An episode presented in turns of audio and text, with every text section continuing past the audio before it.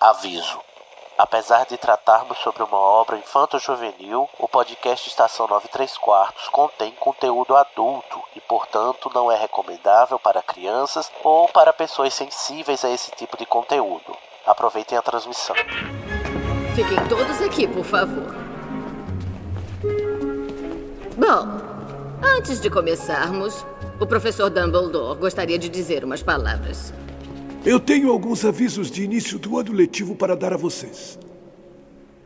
Alunos novos, fiquem sabendo que a Floresta Negra é terminantemente proibida a todos os estudantes. Obrigado. Quando eu chamar seus nomes, deem um passo à frente. Eu vou colocar o chapéu seletor em suas cabeças e serão selecionados para suas casas.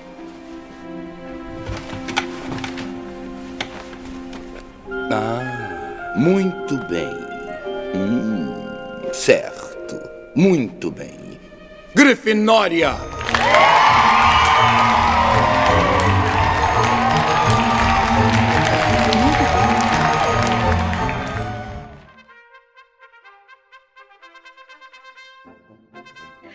Está no ar mais uma transmissão do podcast Estação 93 Quartos. Yay! Então, hoje a gente vai nos perguntar, inquirir, questionar, debater. Seria Grifinória a casa mais superestimada de Hogwarts? Vamos passar por entre as cortinas vermelhas dos dormitórios e as tapeçarias da sala comunal. Na, na história dessa casa que é tão amada e odiada por tantos. Eu sou Carol Lima e eu tô aqui com meus colegas de casa para defender a nossa honra. Iniciando por ela mesma, Nayara Sevsilk. Alô. Você tá bom, amiga? Tô bem, e você? Tô ótima. Vamos lá, né? Defender nossa casinha. Também estamos com ele, Luiz Felipe. Olá! Você tá bom, amigo? Tudo bem? Eu tô tentando, tô tentando. A internet não me ajuda, mas tô tentando, gente. E por último, mas não menos importante, ela, né, que está fazendo o comeback agora, a Capitã Larissa. Oi, gente, como é que vocês estão? Então, mana, é, já que você não aparece há um tempo, a gente vai fazer a, a ficha corrida de novo, tá certo? Tudo bem. Que hoje, né, visto que somos todos grifinórios, é, vai ter só duas perguntas, tá certo? Primeiro, qual é o seu patrão? Meu patrono, eu não tava lembrando o que, que ele era, mas eles não apagaram meu perfil no Pottermore e eu consegui olhar que é um ouriço. Bem Ouriço? espinhoso. Ah, aquele é ouriço, aquele. ele Parece um porco-espinho. Só que mais fofinho. Gente, nunca vi. Cuidado Alguém com com ela, esse é patrão. perigosa. e a sua casa de Ilvermorny, amiga? Se eu te falar que eu tô no meio do teste pra poder descobrir minha casa de Ilvermorny, Eu vou dizer que eu amei, eu amei. Dá pra esperar, será? Você tá muito longe aí? eu não sei. Vamos ver. Vai tocando o episódio, aí talvez no final eu tenha o resultado. Ah, então tá certo. Você sabia que você pode ser um doador do Animagos, a casa do Estação 93 Quartos, do Dose de Polissuco e da Casa Elefante através do PicPay? É fácil. É só entrar em picpay.me animagos e escolher o plano. Você pode cancelar seu apoio a qualquer momento.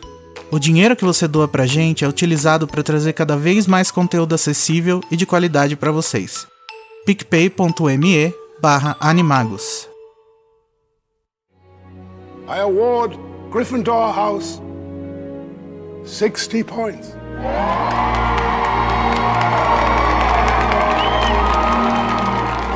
A Grifinória é uma das quatro casas da Escola de Magia e Bruxaria de Hogwarts, né? Que a gente é apresentado logo no primeiro livro. Ela foi fundada pelo bruxo Godric Gryffindor e corresponde ao elemento fogo. Suas cores são o vermelho e o dourado. E o símbolo dela é o leão, Ralph.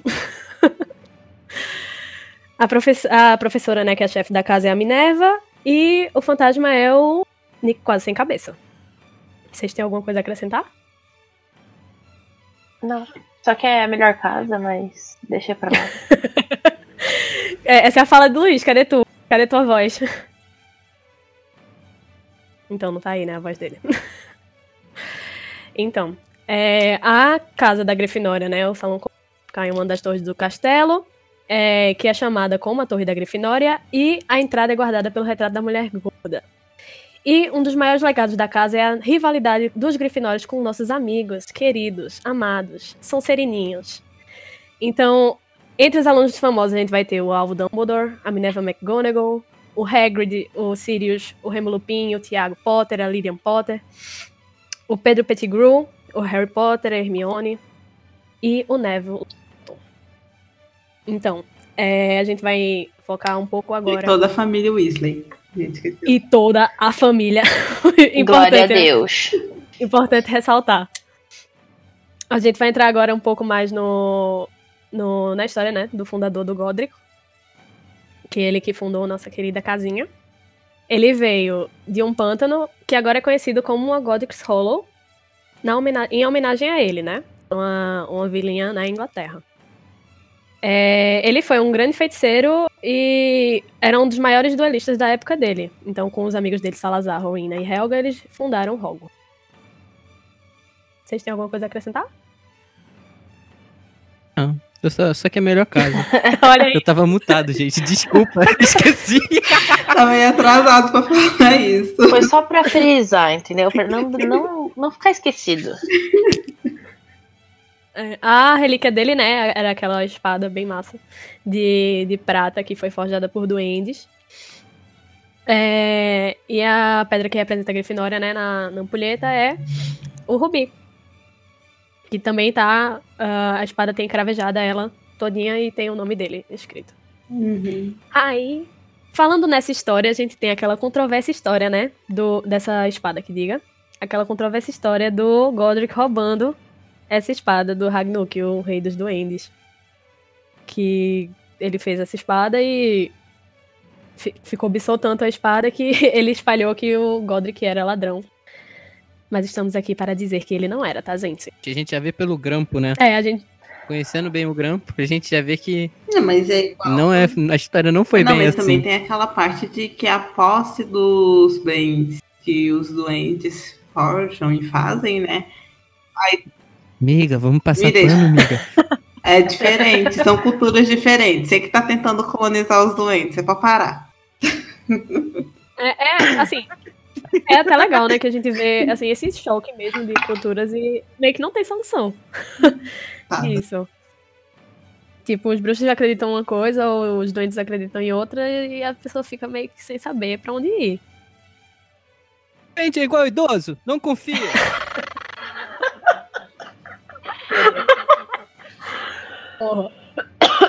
É, Ro- Ro- é, Godric também foi responsável por dar a- o chapéu seletor, o querido. Que ele foi encantado pelos quatro fundadores é, para ter a inteligência é, de selecionar os estudantes para cada casa e escolher as características certas. Então, Convenhamos que não funciona tão bem. ele diz que funciona, né? Segundo ele, ele nunca errou. Mas aí a gente vai falar mais sobre isso daqui a pouco. Ele era conhecido como ser melhor amigo, né? Do Salazar Sonserina. E isso é uma coisa que a gente para pra. Eu, pelo menos, né? Quando eu li, eu parei pra pensar bastante. Porque eles eram bem amigos e acabaram brigando. E essa rixa se veio até os dias de hoje. Eu acho que vai por aquelas por muitos anos. O que, o que eu acho até engraçado, porque, assim, é uma coisa que as pessoas fazem e elas nem sabem por que elas estão fazendo, só vai re- reproduzindo o comportamento das pessoas que vieram antes. Essa é, rixa deles lembra um pouco o Dumbledore e o Grindelwald. Sim, lembra muito. Ele também, num headcanon da minha cabeça, ele é na- nascido trouxa. Cria agora aqui, ó. É, ele é, Amei, porque, tipo, ele, é- ele era um Criei. grande... Ele Mentira, era... ela, criou isso há 20 anos Foi, eu criei isso atrás. há 20 anos. Tava lá. Vocês que não viram. É, ele era nascido trouxa porque ele era ativista, né, do direito dos trouxas, então na minha cabeça ele era nascido trouxa, porque pelo menos um dos fundadores eu acho que devia ser. Né, Olha que o- O. Grifinório, ele luta pelo direito das pessoas. Ele, ele não pode ver, né, uma pessoa oprimida que ele vai lá. Verdade, Grifinório luta por qualquer coisa. Isso é ambos uma maldição e uma bênção. Exatamente. Então, nos traços de Grifinória. Tô falando que você pode contar com o Lufano é mentira. Conte com Grifinória. Não, que Lufano. Lufano faz bottom pra. e apoia a Sonserino que vai zoar o Harry lá no Cálice de Fogo. Um dia se viu. Olha as máscaras dos Lufano caindo aí. Não tem engana, não tem enganado. Eu achei que era a única casa que a gente não ia falar mal hoje. Falhei miseravelmente. Então, nos traços do Grifinório, principalmente a gente vai ter a coragem, o companheirismo, a determinação, a imprudência. Oi, tudo bom, amigos? a lealdade e o sentimento de, de ser indomável, né? Olha só, podemos ver claramente que grifinórios no zodíaco seriam arianos. Acho que eles, eles, eles encaixam bem com todos os signos de fogo, né? Até porque a, ca- a casa é representativa desse signo de fogo. Imprudência, adoro. É, eu amo. Eu amo que eles, eles é, descrevem que o Grifinório também é muito sangue frio, mas eu acho que se perdeu. Não, não, não. Não, uma coisa que grifinório não é assim Ah, frio.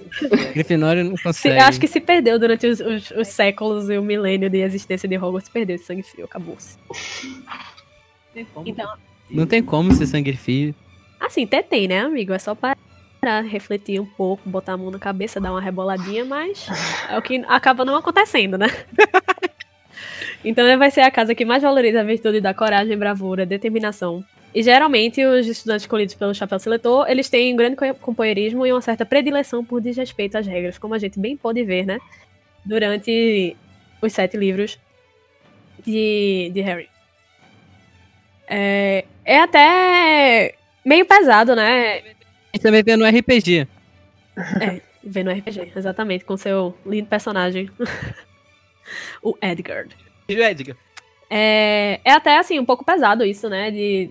Sempre a, a característica mais lembrada dos Grifinórios é a coragem e acaba sendo como se fosse um peso no- nos ombros das pessoas, que elas sejam sempre esperadas pra pra serem as pessoas mais bravas e até meio burras. É, mas eu disso. acho que as pessoas, elas. Tipo, muita gente, não é todo mundo, acha que coragem significa uma coisa, tipo, tá sempre fazendo negócio, entendeu? Não importa o que que é. Ah, vou enfiar a minha cabeça aqui dentro da boca do leão. Putz, corajoso. E eu acho que Acho- a coragem não é isso, é você saber até a hora de você sentir medo ou não, assumir seu medo, não fazer as coisas, ou fazer certas coisas. Acho que essa é a coragem do Grifinório. Às vezes você tem que ter mais coragem pra não fazer alguma coisa do que pra fazer, né? Exatamente. E as pessoas. Eu me lembro até o final do primeiro livro, quando o Neville ganha os pontos pra Grifinória. Porque a gente lembra que a maior coragem, às vezes, é enfrentar Uhum. seu próprio amigo. Então, tipo, isso descreve muito. É, exatamente. Ele sabia que aquilo que os amigos dele estavam fazendo era errado. A gente vai botar aspas aqui, mas é errado mesmo. E ele foi lá e teve coragem de Errado. enfrentar. Né? Exatamente. É, então, os membros da Sonserina têm a tendência, né, de achar que os Grifinórios vão entrar em atos heróicos sem necessidade. Só que, assim, nos livros a gente tá no ponto de vista dos protagonistas. Então, eles vão mesmo fazer as coisas sem necessidade, porque é o plot Uhum. Dos livros. A gente tem vários outros alunos que passam o ano tranquilamente ali. De boaça, sem fazer nada, na miúda. Exatamente. Né?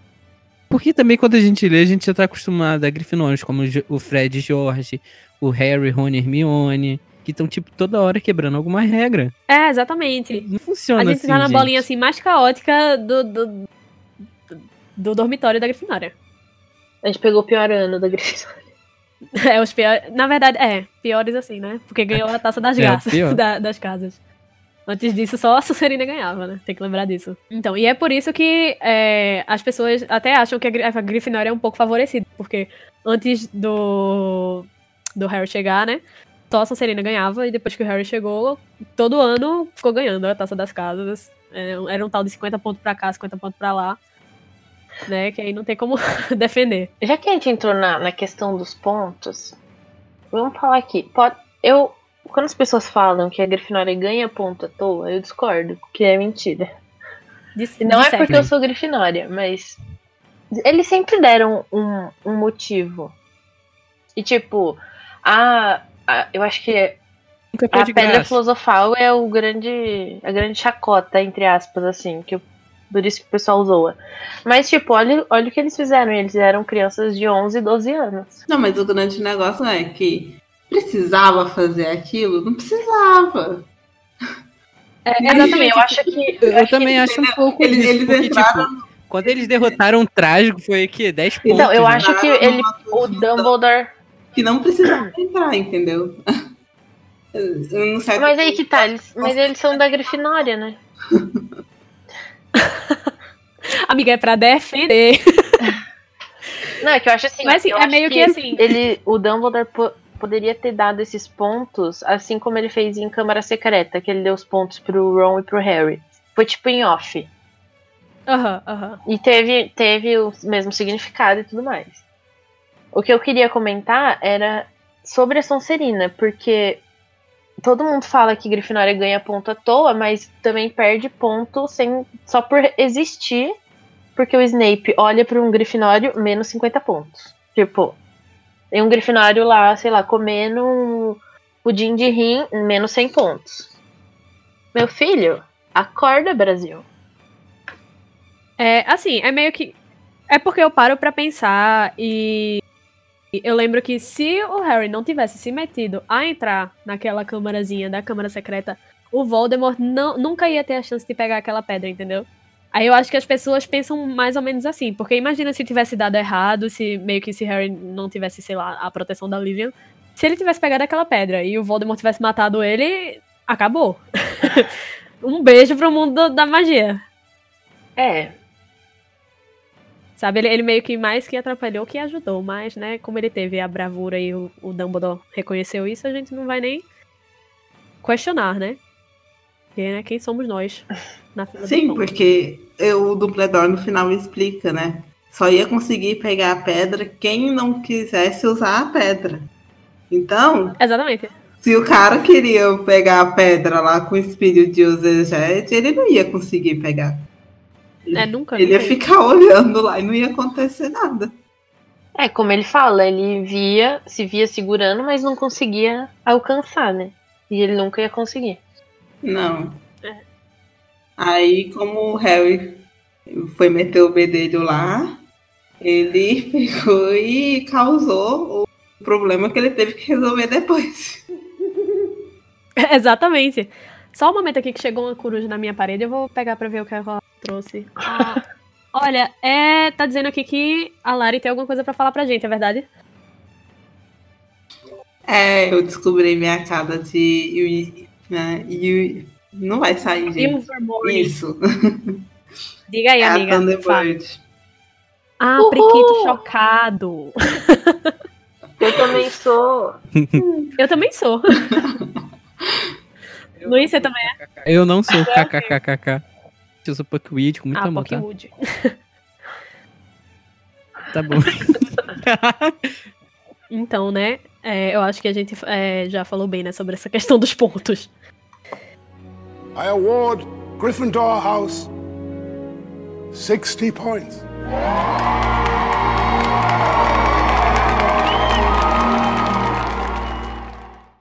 A sala comunal, né, como eu já falei, fica na, na, na torre da Grifinória.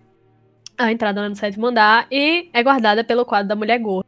E só aqueles que sabem a senha correta podem entrar. E frequentemente é trocada, trocada por motivos de segurança, que a gente já viu que não funciona tão bem assim, né? Porque É, essa mulher. A mulher gorda, ela é meio fraca de, de vigilância. Ela é meio doidinha. A Não, bichinha. mas ela nem é, velho. No, quando o. Quem que foi que atacou a mulher gorda? O Sirius. Foi o Sirius, O o Sirius. Sirius atacou e ela não falou a senha, ela saiu correndo.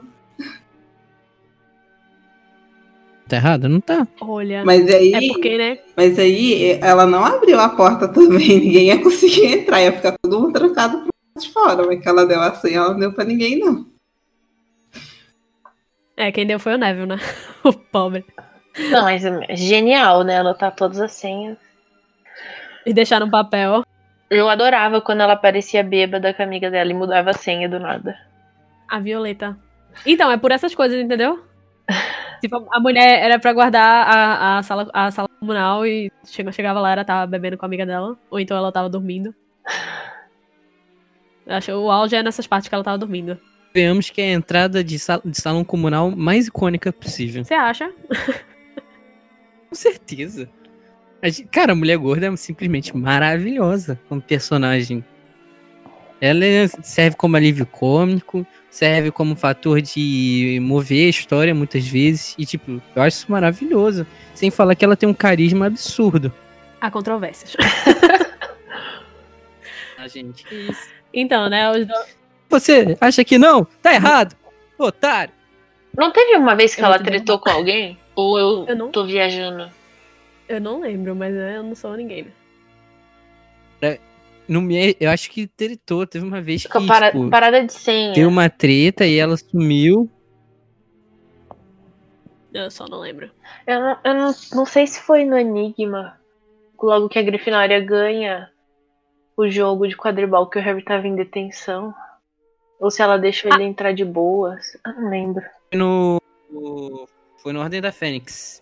Diga aí, então, nos, nos, nos lembre. Tu lembra como foi? Eu só lembro qual. Só lembro que foi no Ordem da Fênix que eles ganharam sem o Harry. Que eu lembro que foi o ano que a Gina entrou e ela jogou.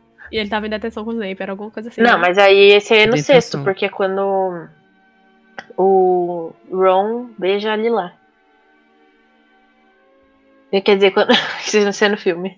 É quando o Harry beija a Ginny na frente de todo mundo. Eu amo um casal. Ah, é Eu amo esse casal, é minha vida. Nossa, amo.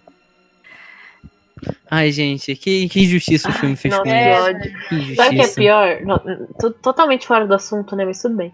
É, o pior é, é ver as pessoas que só assistiram o filme falando mal e eu fico, meu Deus, vai ler o livro, por favor. A Gina do livro, ela é incrível. Pra mim, Eu quero que ela melhor seja minha amiga. Quero ser muito amigo dela. Chama ela pra sentar no recreio. Do lanche. Viu lanche? Chama ela pra zarar uns machos. É, então, né? Os dormitórios eles ficam em cima da sala comunal e o das meninas ele tem um encantamento pra impedir que os, os boy lixo, ou nem tão lixo assim, é, eles não consigam Que melhor eles cena. não consigam subir. A escada ela vira um slide, né? Um, meu Deus, eu fui o Code. Escorregador. Aí, Code! Ele vira um escorregadorzinho e as pessoas não conseguem, os homens não conseguem subir. Que eu acho muito esperto.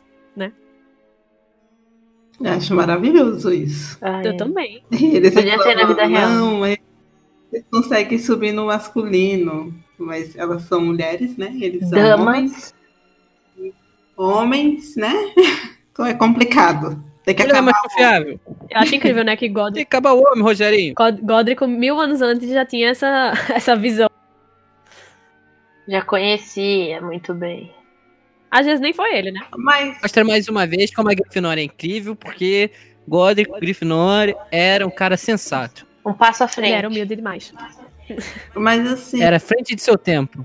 é... mas será que é só na sala comunal da Grifinória que isso acontece para subir para os dormitórios? Ou se nas nas outras casas também tem alguma coisa? Eu acho que deve ter. Até porque, né, são jovens cheios de hormônios na, na casa dos, dos 10 aos 20 anos, dos 11 aos 20. Deve ter um mecanismo, mas não deve ser o mesmo. Porque eu não sei É, se todos ser- são no andar superior. Devem ser diferentes mesmo. É, não, a, a da Lufa Lufa mesmo é no solo. Da Sonserina, se tu tentar, tu toma uma vada quedava. Pisos. KKKK. Eu amo. É, Aqueles com veneno na boca. Ai, ai. É, então, a sala comunal, né? É o lugar onde os estudantes gostam de relaxar, de ficar lá. Ela tem a forma circular, é cheia de poltronas e mesas. E as janelas têm vista para as montanhas que cercam a... as escolas, né? É cheia de tapeçaria e tal. E a cor predomi- predominante é o vermelho. Tem uma lareira enorme, que é, foi por onde Sirius conseguiu falar, né, com o Harry durante o quarto livro. Bom, lembrar que não é igual o do, do filme, né? Porque no filme só tem dois quartos. É. É, né? E tem que, tem que ter sete dormitórios. Sete não, 14, né? Sete É. para as meninas, sete para os meninos. Sete. Aquele do filme não cabe nunca, só se tiver É um feitiço de extensão ali. Ai, Poderoso. sério, olha essa sala Deve ter um feitiço que ele reconhece sua idade e você entra no seu. Mas eu não sei se. Que eu achei ele genial. Eu não sei se eu, se eu gostaria, não, de um lugar pra eu descansar ser todo vermelho. Eu ia ficar agoniadíssima. Mas é que eu, eu- Será? Não sei. Eu acho que é. eu- bom, na minha cabeça é um vermelho bem fechado, assim, tipo. Meio parecido com o do filme. Aham. Talvez um pouco mais escuro. Ai, que vontade. Dá vontade, né? Assim, o que a gente nota é que os personagens do Sim, livro ó. gostam bastante, né? Parece ser bem aconchegante. Tu ia falar alguma coisa, Luiz? Por dessa, eu vou. A minha poltrona aqui de casa eu vou deixar ela vermelha.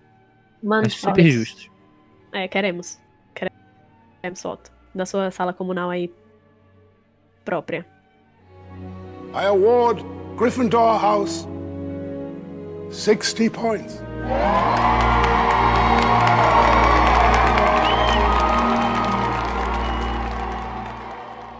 Então, aqueles que pertencem à Grifinória possuem corações indômitos, ousadia, sangue frio e nobreza, características re- respeitáveis e almejáveis por, e almejadas por qualquer pessoa. ousadia e alegria.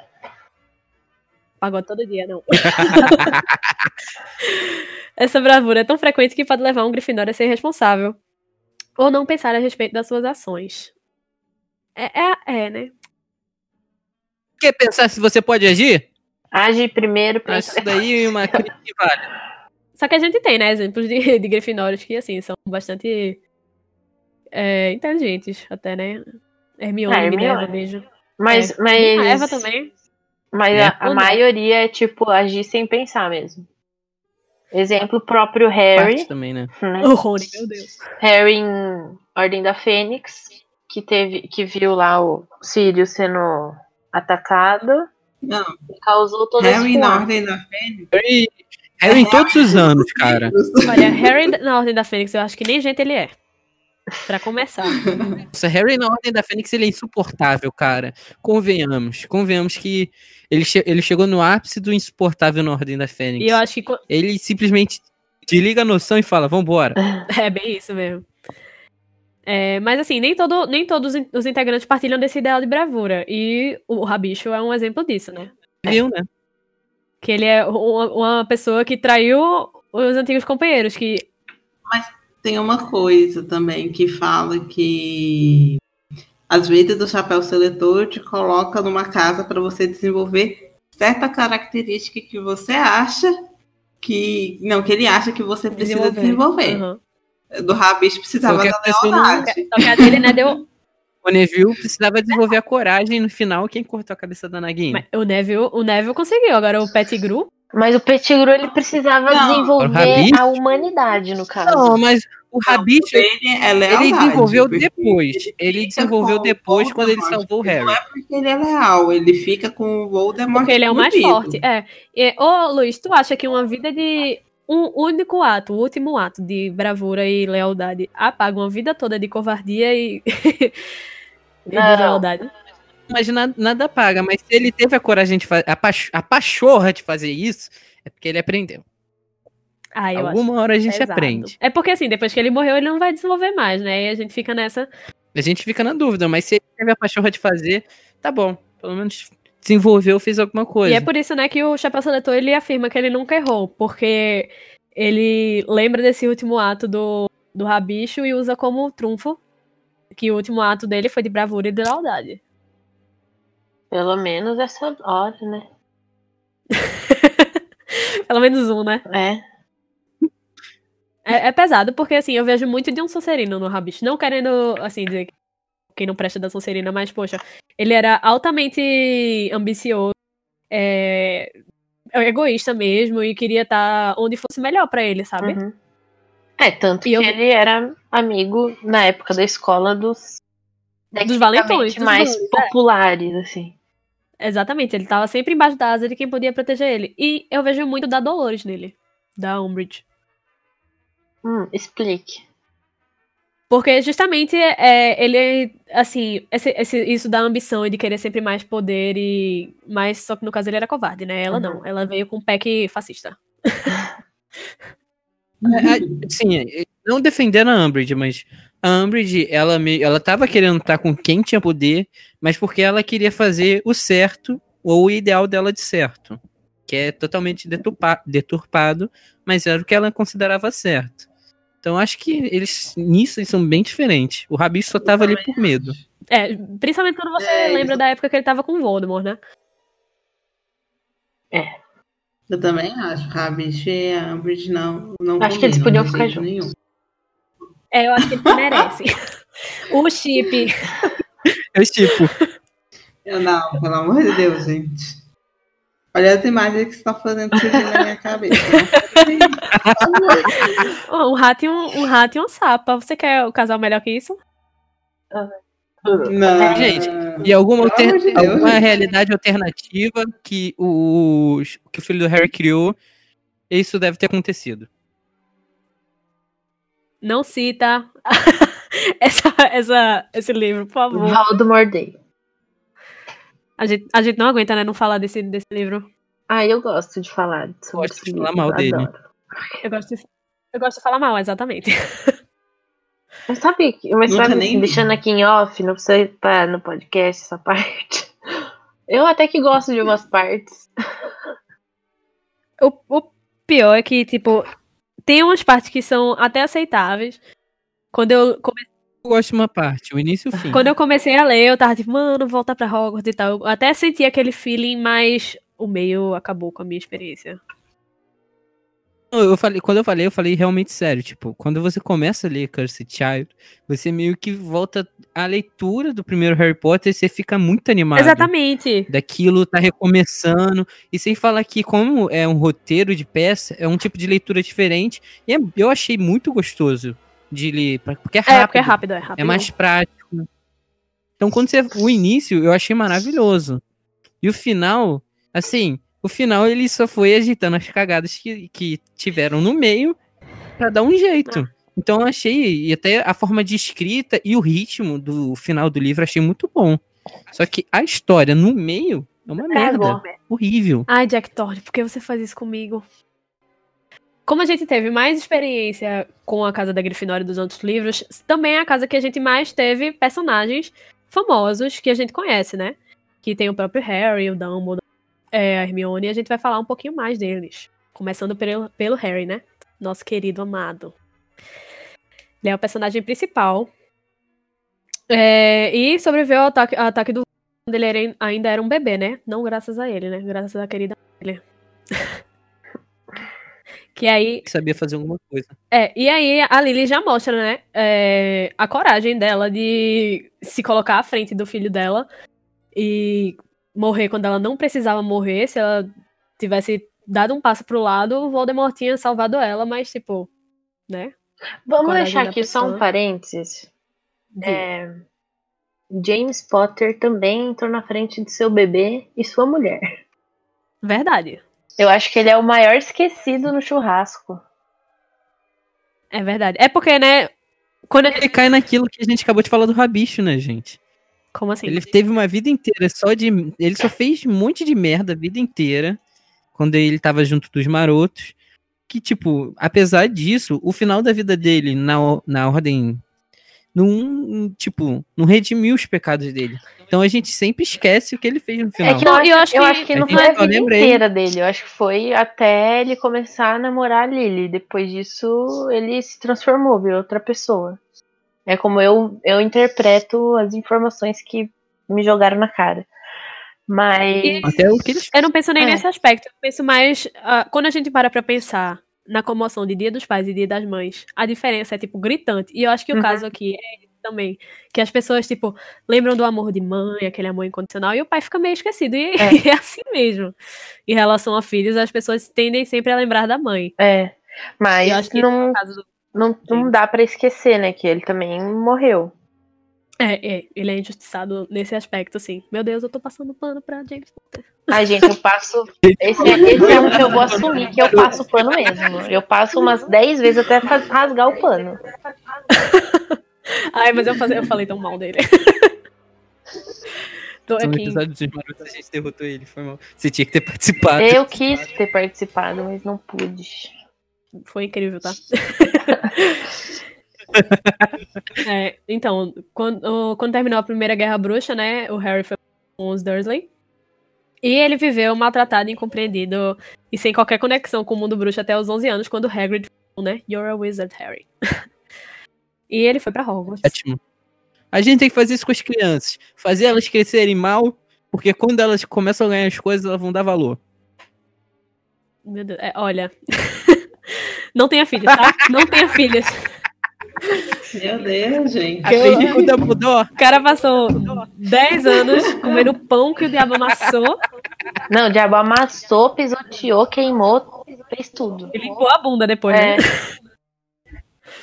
Porque, minha filha, não era fácil, não. Mas mesmo assim. Tadinho. Mesmo o, assim, o início do quinto livro eu sinto muita pena do Harry. Tipo, Ó, eu- absurdo, porque você já vê que é um menino de 15 anos e ele tendo que escutar as notícias escondido, fora de casa, atrás do gramado. Eu acho que, na verdade, a vida toda do Harry, assim, fora da escola, foi. É muito tensa. Eu, eu tô relendo Pedra Filosofal e, nossa, como eu fico com dó dessa criança. Gente do céu. Era E só uma criança. Os Dursley pegam ele pra, tipo, ser faxineiro. é, tudo que tem que fazer é ele. E ele não pode reclamar de nada. E não tem nada de bom, assim, acontecendo. É bem pesado mesmo. E, nossa, é muito pesado.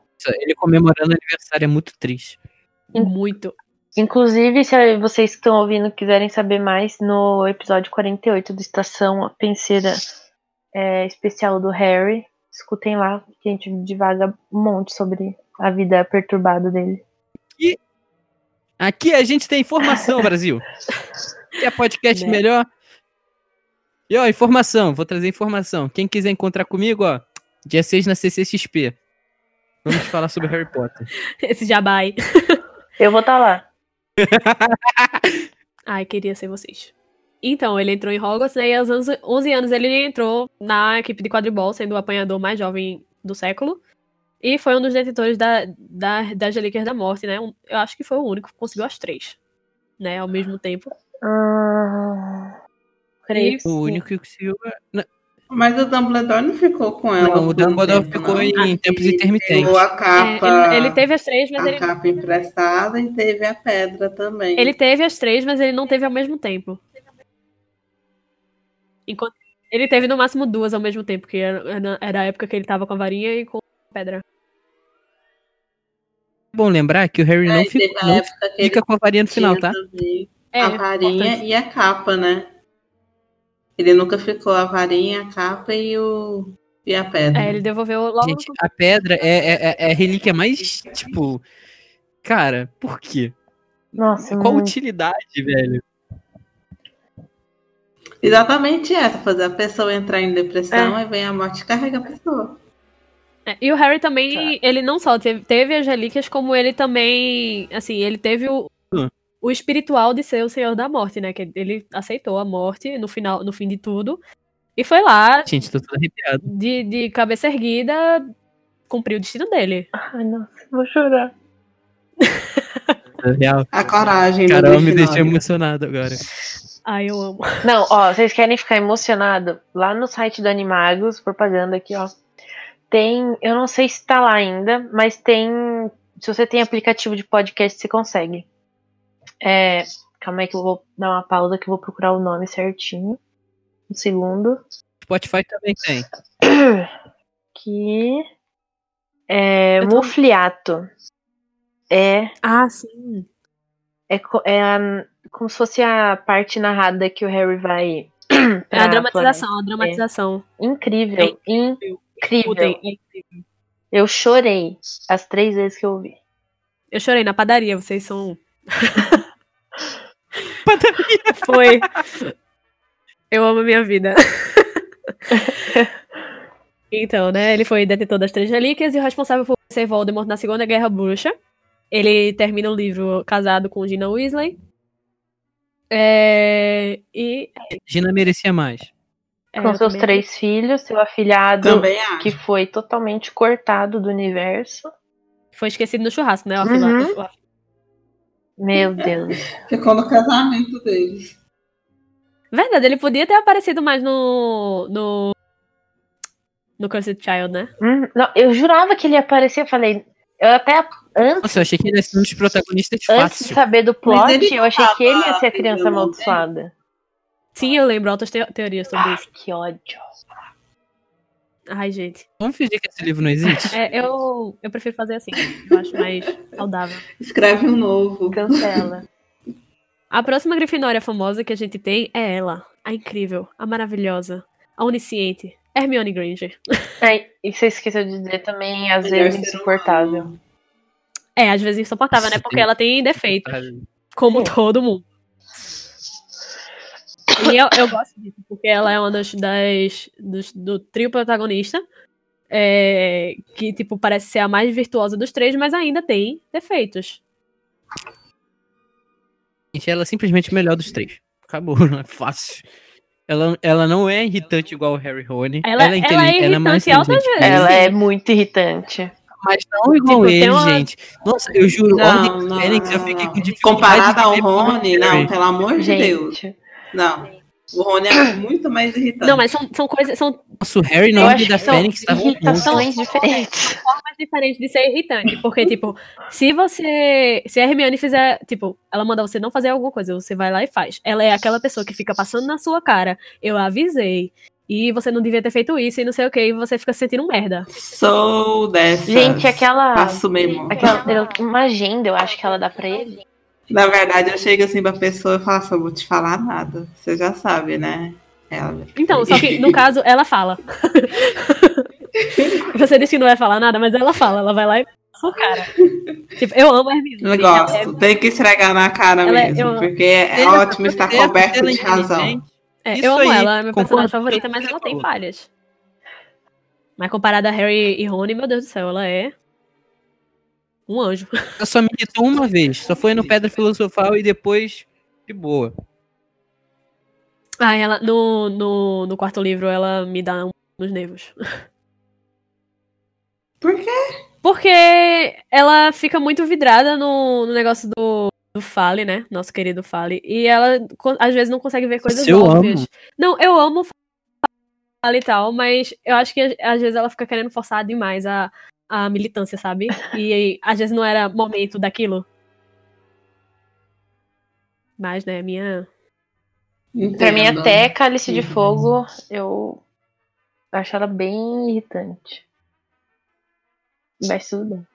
Mas, né, ela é a ma- maior Não. Grifinória que a gente respeita depois de. Ela é a fada sensata três. A única, né, também. Se não tiver Eu não sei, é porque eu me identifico muito ela pra com. poder segurar os outros dois, o Harry já tinha morrido no primeiro livro.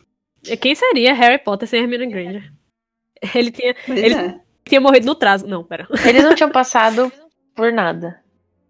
Né? Eles não iam saber nada. Ele não teria nem chegado à à Câmara Secreta. É, ele, ele ia ficar no. E muito menos sobrevivido o Visgo do Diabo. É, exatamente, ele ia ficar no Visgo do Diabo. Se ele passasse pelo Visgo do Diabo com muita sorte, ele ia ficar no negócio das poções lá, porque ele não ia conseguir assassinar aquilo nunca. Nossa, eu juro que nem eu entendi, a- entendi a lógica daquilo quando eu li. Fiquei tipo, que?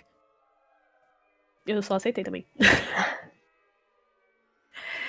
então, né, ela é, assim, a mais inteligente e curiosa. Ela foi um Redstall, né? Qua- quase, né? Na verdade.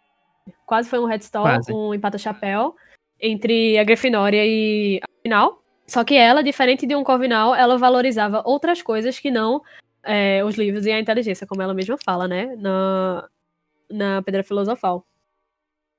o Nossa, que faz ela imagina essa menina que na ela anda com. Harry Rony, Deus imagina. me livre. A mulher, ela é a própria Hannah Montana, ela é o melhor dos dois mundos.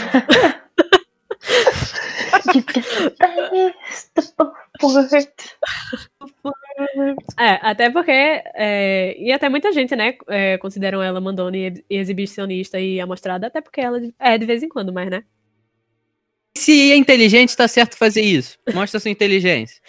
Então ela, ela por muitas vezes foi responsável por salvar o pescoço né, do, de Harry e do Rony. Teve que sair de Hogwarts durante a guerra com o Voldemort. E aí, é mais outra coisa que mostra, tipo, onde É a única. é o que mostra onde o coração dela tá, sabe? Porque mesmo ela sendo a pessoa mais aplicada e mais acadêmica que tinha do, do, do trio, ela foi lá e não fugiu da raia quando precisava. Quando o Harry precisava dela, o amigo dela. Lealdade. Né, querido amigo Rony Weasley? então ela, foi a única Ca- do... Nossa, eu tô é. arrepiado. Ela foi a única do trio, né, que voltou pra Hogwarts pra terminar, pra se formar. E depois entrou. Espada sensata, né? Fada sensata. Voltou pra Hogwarts e depois entrou no Ministério é, para controle das criaturas Isso mágicas. mostra como Harry e Rony não mereciam ser aurores. Olha, eu concordo também, tá? Porque os caras não terminaram nem a faculdade. Aff. Então, é, é, no departamento de controle das criaturas mágicas, né, ela foi lá e levou as ideias dela à frente e conseguiu muitas melhorias para os direitos dos elfos, né?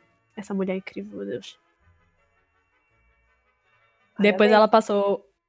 Depois ela passou a, pra execução das leis da magia e é, virou, voltou o olhar dela pra a opressão contra os nascidos trouxas, até porque ela é uh, uma nascida trouxa, né?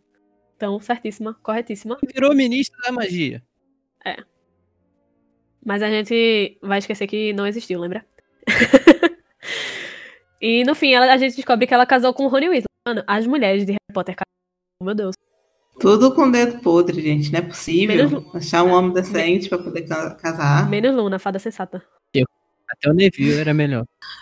Mas a Luna não é da Corvi, ela é da Corvinal, não é Grifinória. Não, mas eu tô dizendo assim, as mulheres do- dos, dos núcleos principais, dos, dos núcleos principais casaram muito mal. E a Luna é, a- é a única que escapou. Pois é, tanto que ela se divorcia depois, né? Pra mostrar como isso é verdade. Nem ela aguentou o Rony. Pra mostrar como isso é uma verdade tão grande. Aqui, na, se olhar nossa pauta, a- o que tem escrito sobre o Ron e o que tem escrito sobre qualquer outro membro da Grifinória, você já viu a importância do Ron. É verdade. Justo. Três linhas e um oitavo de linha. Olha, eu não acho injusto não, tá? Ah, eu acho. Então, de- disserte. Eu acho que tem muito. Disserte. Não, é porque eu acho que o. Eu, eu acho que eu já falei isso num episódio, em algum podcast, não- não me lembro. Que. Eu Mas eu- acho que ele foi um Ah. personagem que evoluiu do primeiro. Tipo. Que ele era muito diferente no primeiro livro e virou outra pessoa no sétimo. Que ele era bem. Concordo, ele era muito mais legal e puxado. Oi? Era muito mais legal nos primeiros livros e foi ficando mais chato com o passar do tempo. E mais idiota. É, eu concordo com o Luiz, vou ter que concordar com palestrinha. Eu não No sei, eu primeiro- acho que ele tava com muito Sim. medo, na verdade. Não, cara, no sexto livro ele bate o áudio de pessoa insuportável. Ah, não, isso aí, isso eu Rony. vou concordar. Nossa, pelo amor de Deus. Tem que acabar o Rony do sexto livro. É porque, tipo, Vou segurar isso pra falar daqui a pouco.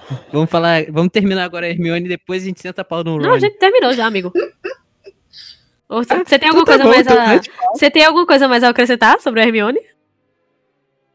Hermione tem que ela é maravilhosa, ela é perfeita, ela é uma mulher de verdade e que todas as mulheres no mundo deveriam se inspirar na Hermione para serem alguém na vida, serem grandes, porque ela é um case de sucesso, é uma mulher incrível e luz para coach 2018 2019. Só que todas as mulheres do Tirando o fato que ela casou com o Rony, É. né? mas todas as mulheres do mundo podem ser o que elas quiserem, tá, gente? Mas toda mulher no mundo casa com homem ruim, porque homem não presta. Todas as mulheres do mundo elas podem ser o que elas quiserem, tá? Não precisa escutar o Luiz e ser inteligente academicista. Você pode ser o que você quiser. É, Então senta o pau no Rony agora, vai, desce. Mas, Vamos, vamos, vamos. Ele é Olha, Weasley, eu ele acho- é ruivo e assim, acabou. Meu, minha visão sobre ele é que no primeiro livro ele era mais aceitável porque ele era só o amigo engraçadinho. É, Era o sidekick, né, da história. E que, tipo assim, ele tinha umas piadas que eram meio inapropriadas, mas a gente releva, sabe? Durante os outros livros, ele foi se mostrando, assim, tão mimado, tão insuportável, tão preconceituoso, que você fica. Ah! Dá vontade de puxar o personagem pra fora do livro e dar uns tapas na cara dele.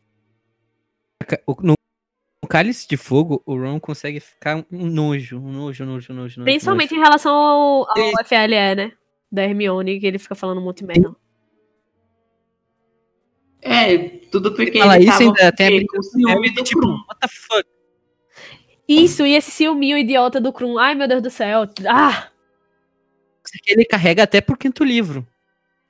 Sim, porque, tipo, ele era super fã do Krum, que não sei o que Krum, aí só porque o Krum se interessou pelo Hermione, ah, ele não presta. Ai, mas gente, olha, eu acho que ele, como um adolescente de 14, 15 anos, não esperaria nada menos do que isso. Porque tem O pior é- pior. É que ele fica, tipo, reclamando e ele não toma atitude, entendeu? Mas é o que acontece com o jovem de hoje. Ai, já vai. É, lá, Quantos anos Não, eu tenho que concordar, eu tenho que concordar, porque eu sou esse tipo de jovem que vai reclamar, reclama, reclama, mas eu Vai lá não, falar, ai, lá." nossa, a fulana lá tá com tal cara, nossa, mas ele é Não, tão igual- lixo, não sei o que lá, mas não vai lá chamar a menina, não vai fazer nada. No Cálice de Fogo, né? Eles pegaram, foram tentar chamar todo mundo e de repente Rony. Hermione, ela quer? Você é uma garota, ela. Que bom que você percebeu. Ai, meu Deus do céu. Ah! Aí ele, você não quer ir no baile com a gente? Olha, alguém percebeu que eu era uma garota antes de você. Toma também. Beijos, não me liga. Não, sim, Ah. é, foi super merecido, mas eu acho que ele retratou o adolescente bundão. Olha, não consigo, não consigo. Não consigo aceitar Rony. Não, não, não. Não, não dá pra defender o Rony, Rony. Rony no sétimo livro abandonar Harry depois de todas as promessas, não. E- eu Não, vou não, entrar não. passando pano aqui, dá licença, levantei os pés. eu tô... Não, pera só. Se eu tô tentando, se eu tô com medo de ir sem ninguém no baile, a primeira pessoa que eu vou chamar é o meu amigo. Se o meu amigo não puder ir, é aí que eu vou caçar outras pessoas.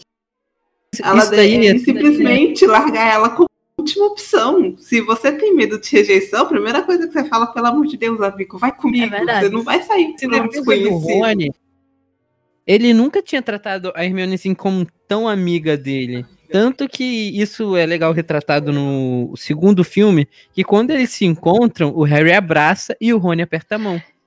Então, eu acho que por isso ele não chamou ela, porque pra ele seria meio que eu não sei se já aconteceu com vocês de tipo, Constrangedor, não gente. sei explicar, na verdade. Mas tipo, pra ele seria meio que a confirmação de que ele gosta dela, mesmo sem ela saber que ele que ele gosta dela, sabe? Não, não, não, não sei explicar. Não estou sabendo É não me, faz me, me colocar. É. Não, pois é, mas mesmo assim, você não. Como assim? A confirmação ele nunca demonstrou que gostava muito dela. Era uma coisa só mais de amizade. Ele podia muito bem ter falado, Oi, Hermione, eu tô com medo de ir sozinho, vai comigo. É, e, se ele tivesse Ele ia pedido. ficar ela- parecendo que ele gostava Se dela. ele tivesse pedido, ela teria ido. Com certeza. Com certeza. Mas Mas lembrar que também no primeiro, quarto livro ele, ele procede ao pote. Ele Primeiro, ele deixou ela como última opção, simplesmente como última opção. Nossa, ninguém aceitou ir comigo, vou chamar a Hermione, como se ela fosse uma, como se ninguém quisesse ir com ela e ela ia estar só esperada por um Não, pai. e os comentários machistas do quarto livro? Meu Deus do céu! Ele falando das meninas da Grifinória, falando que fulano era feia, não com ela nem. Af, Ah, eu odeio essa parte. não tem como defender o Rony Weasley. Não, não tem. Acabou o Rony. Acabou. Se brincar, a gente consegue falar mais meia hora É, de coisa que ele deveria ter feito e não fez. declara encerrada a sessão de apedrejamento de Rony Weasley. Eu vou, vou me colocar na frente. Recebo as pedras. Meu Deus! Vai passando pano, cuidado com essa tendinite aí. amiga. Tá com bucite. Vai passando o pano, daqui a pouco a casa tá brilhando. Salão comunal da Grifinória tá um brinco. É, agora a gente tem né, o Neville Longbottom, que eu acho foi o Grifinório que mais se de- desenvolveu assim durante os sete livros que a gente tem acesso. Total. Sim. Gente, ele no sétimo livro, que coisa maravilhosa, que orgulho daquele menino. Meu Deus do céu. Sim, Eu acho- gente, ele abs- fica absurdamente diferente. A gente pega a primeira cena de coragem do Neville brigando com Harry e Hermione, ele todo se tremendo e petrificado, e corta o filme ele cortando a cabeça da Nagini. Olha isso, cara. E assim, a, a, a cereja do bolo, a coroa na cabeça dele foi a espada do Godric Grifinória, né? É, reconhecendo que ele era realmente um verdadeiro Grifinório e Uhum. é, ele tinha coragem, que era um dos principais faltas que ele tinha. A coragem e a lealdade, É, né? exatamente. Que Harry, Ron e Hermione foram caçar Horcrux e ele ficou lá segurando as pontas em Hogwarts. Quem assumiu Hum. o AD foi ele. Não, ele vamos- pegou a resistência assim, com gosto de gás, velho. Você- A hora que ele, con- por- con- ele contava o que ele fazia, você falava, velho, que orgulho desse menino. Tem que falar que o Neville era um homem à frente do tempo, porque ele era um cara mais sensível que os outros, tanto que ele, ele gostava mais de herbologia, ele é um cara que não se focava em combate, em de coisas co- corpo a corpo. Ele era, tipo, totalmente o estereótipo do cara que não era o machão. E a isso gente é percebe, muito né, bom, que ele só, ele só recorre ao combate quando ele precisa, que foi quando ele achou que é, tava errado isso que vocês estão fazendo, vamos parar isso aí. Que do. É, Tanto que se você pegar no. Quando ele tá na, na, na briga, no ministério, ele tá totalmente despreparado pra um- uma batalha. Aquilo não é, o- não é a área dele. Ele não gosta, ele não quer aquilo. Ele é o cara que de, é, tentaria fazer isso tudo na diplomacia. E Mas mesmo ele- assim, quando, é, mesmo assim, ele foi até o fim. quando é na hora de defender os E amigos dele, ele não hesita. É. Ai, gente, que homem, que homem. E assim, eu acho que o Neville era tão assim, porque ele sempre viveu. No começo, né? Ele vivia muito à sombra dos pais dele, que eram ambos aurores. É, foram da Ordem da Fênix, e a, a, a avó dele sempre vivia passando isso na cara dele. Que os pais dele eram. Os pais eram corajosos. Foram torturados até perder a sanidade. É, e tipo, que eles eram corajosos e que ele teria que seguir por isso, sabe? Que teria que Honrar meio que se pais. provar também, exatamente. E por isso que ele tinha tanta falha na, na autoconfiança dele. E que ele acabou conseguindo se desenvolver, né? E o que ele torna ele uma pessoa incrível. Reizinho da Grifinória. Agora, uma coisa, é, eu lembro, eu vi essa cena do filme, mas eu não lembro se ela aconteceu no livro, né? O qual? Que ele fala assim: Ai, a gente vai morrer mesmo, então, Luna, eu gosto de você. Sai correndo pra lutar. Ah, é só no filme. É. Só no filme. No filme. Eu achei que fosse, É um porque ela é muito Até porque clichê. no Canon ele não fica com a Luna, né? É, a Luna fica com o neto do Newt Scamander. E eu acho que ele fica só. Ele fica solteiro. Não, ele fica com a. Não, ele fica com a dona Renato. do... Ah, é a dona é? do, do Caldeirão Furado, né? Isso. É, Madame Rosberg. não, a Ren- Rena Abbott. A menina que herda o, Isso, cade- Ana. o Caldeirão Furado. É isso mesmo. Hum. Que rolê, né? Herdou o caldeirão furado da onde? Só aceita, mana. não, eu aceitei, mas. Mas- Eu imagino o dinheiro que essa pessoa deve ganhar, porque é por onde as pessoas, todas as pessoas têm que passar pra entrar no beco diagonal. Ah, é verdade. É o bate-ponto. Eu bati ponto. Nossa, eu ainda tava. Se botar. Sem falar que no terceiro livro mostra ainda que é perto da, da linha de trem, que torna um lugar acessível e muito bom pra se instalar. Quem for pra Londres, eu recomendo. Se você for trouxa, que Olha, mais pensando. é, que pena mesmo. Mas, assim, eu acho muito legal que. Na, durante o ministério, a, a avó dele até, tipo, meio que chega a olhar ele com, com admiração, porque ele tá ali é, fazendo o que ela sempre quis, né? E, e ele. Eu acho que isso deve ser muito bom pra ele, porque uma coisa que foi esperada dele a vida toda e ele tá conseguindo. é, retri- retribuir, não, como é? Corresponder. Uhum. É, sem falar que é a primeira vez que ele tá ganhando reconhecimento da avó, porque até então ele não tinha tanto reconhecimento. É, Ele. Eu tô olhando Ele se aqui achava uma na, na vergonha. pauta, ele virou professor de herbologia e virou diretor da Reizinho da Reizinho da Grifinória. Vizinho da Grifinória. Literalmente. E eu acho muito bonita, assim, essa. é, não bonita, mas é meio que bonita e muito triste, né? Isso dele com os pais dele, que a gente descobre no, no quinto livro. Que, Sim, eu fiquei muito, muito triste quando eu li essa parte do livro, é, cara. que todo mundo vai no Saint Mungus, né? Então, Aperta o Isso, você- coração. todo mundo vai no Saint Mungus e acaba encontrando ele lá. E ele segurando. É, e ele segurando o Visitando os papelzinho. Não sei o que foi que me deixou mais triste. Isso, tipo, o encontro com o Lockhart, mas é uma parte do quinto livro que me deixa muito, muito, muito triste. Eu fico muito bad vibes quando eu dei essa parte. Com o Lockhart? Quando eles também. Com Um Lockhart, eu não sei Eles não. encontram o Olha, Lockhart Lockhart no lembro- Santimungus, no Eu quinto livro. É porque eu lembro que ele é um cuzão, aí não me dá tanta raiva, não. Não, não me dá, não. menos, Dá triste- um pouco Dá menos. tristeza porque tu olha o cara sem memória, tá ligado? E tu fica, caralho. Ele foi um mentiroso, cuzão. Mas, porra, olha o estado que o cara tá agora. É porque eu também eu sou um pouco empático com isso. Não, e ele tá lá porque simplesmente ele foi tentar lançar um feitiço de memória nos meninos pra poder para ele poder ficar com a vitória dele. Não, e ele, Só que ele escolheu a varinha bichada do e ele ia deixar a Gina lá, ia Fudeu. deixar a Gina morrer, sabe? Aham. Então, tipo, nada, nada, nada me faz pensar, que- nada me faz ter pena dele. Ele foi, tipo, ele foi responsável pelas coisas que o mantiveram, que o deixaram naquele estado, sabe? Ele era corvinal, né? É, ele era Corvinal. Não. Não. Bem que eu vi. Aquela... Meu Deus. Logo vi. Ah, eu lembro que no episódio das casas eu falei que no final é a pior casa de Hogwarts. E eu mantenho a minha opinião. Mantenha o statement. É A porque assim, Carol tá dando code já de novo, fazendo esse code aí. Acho um absurdo.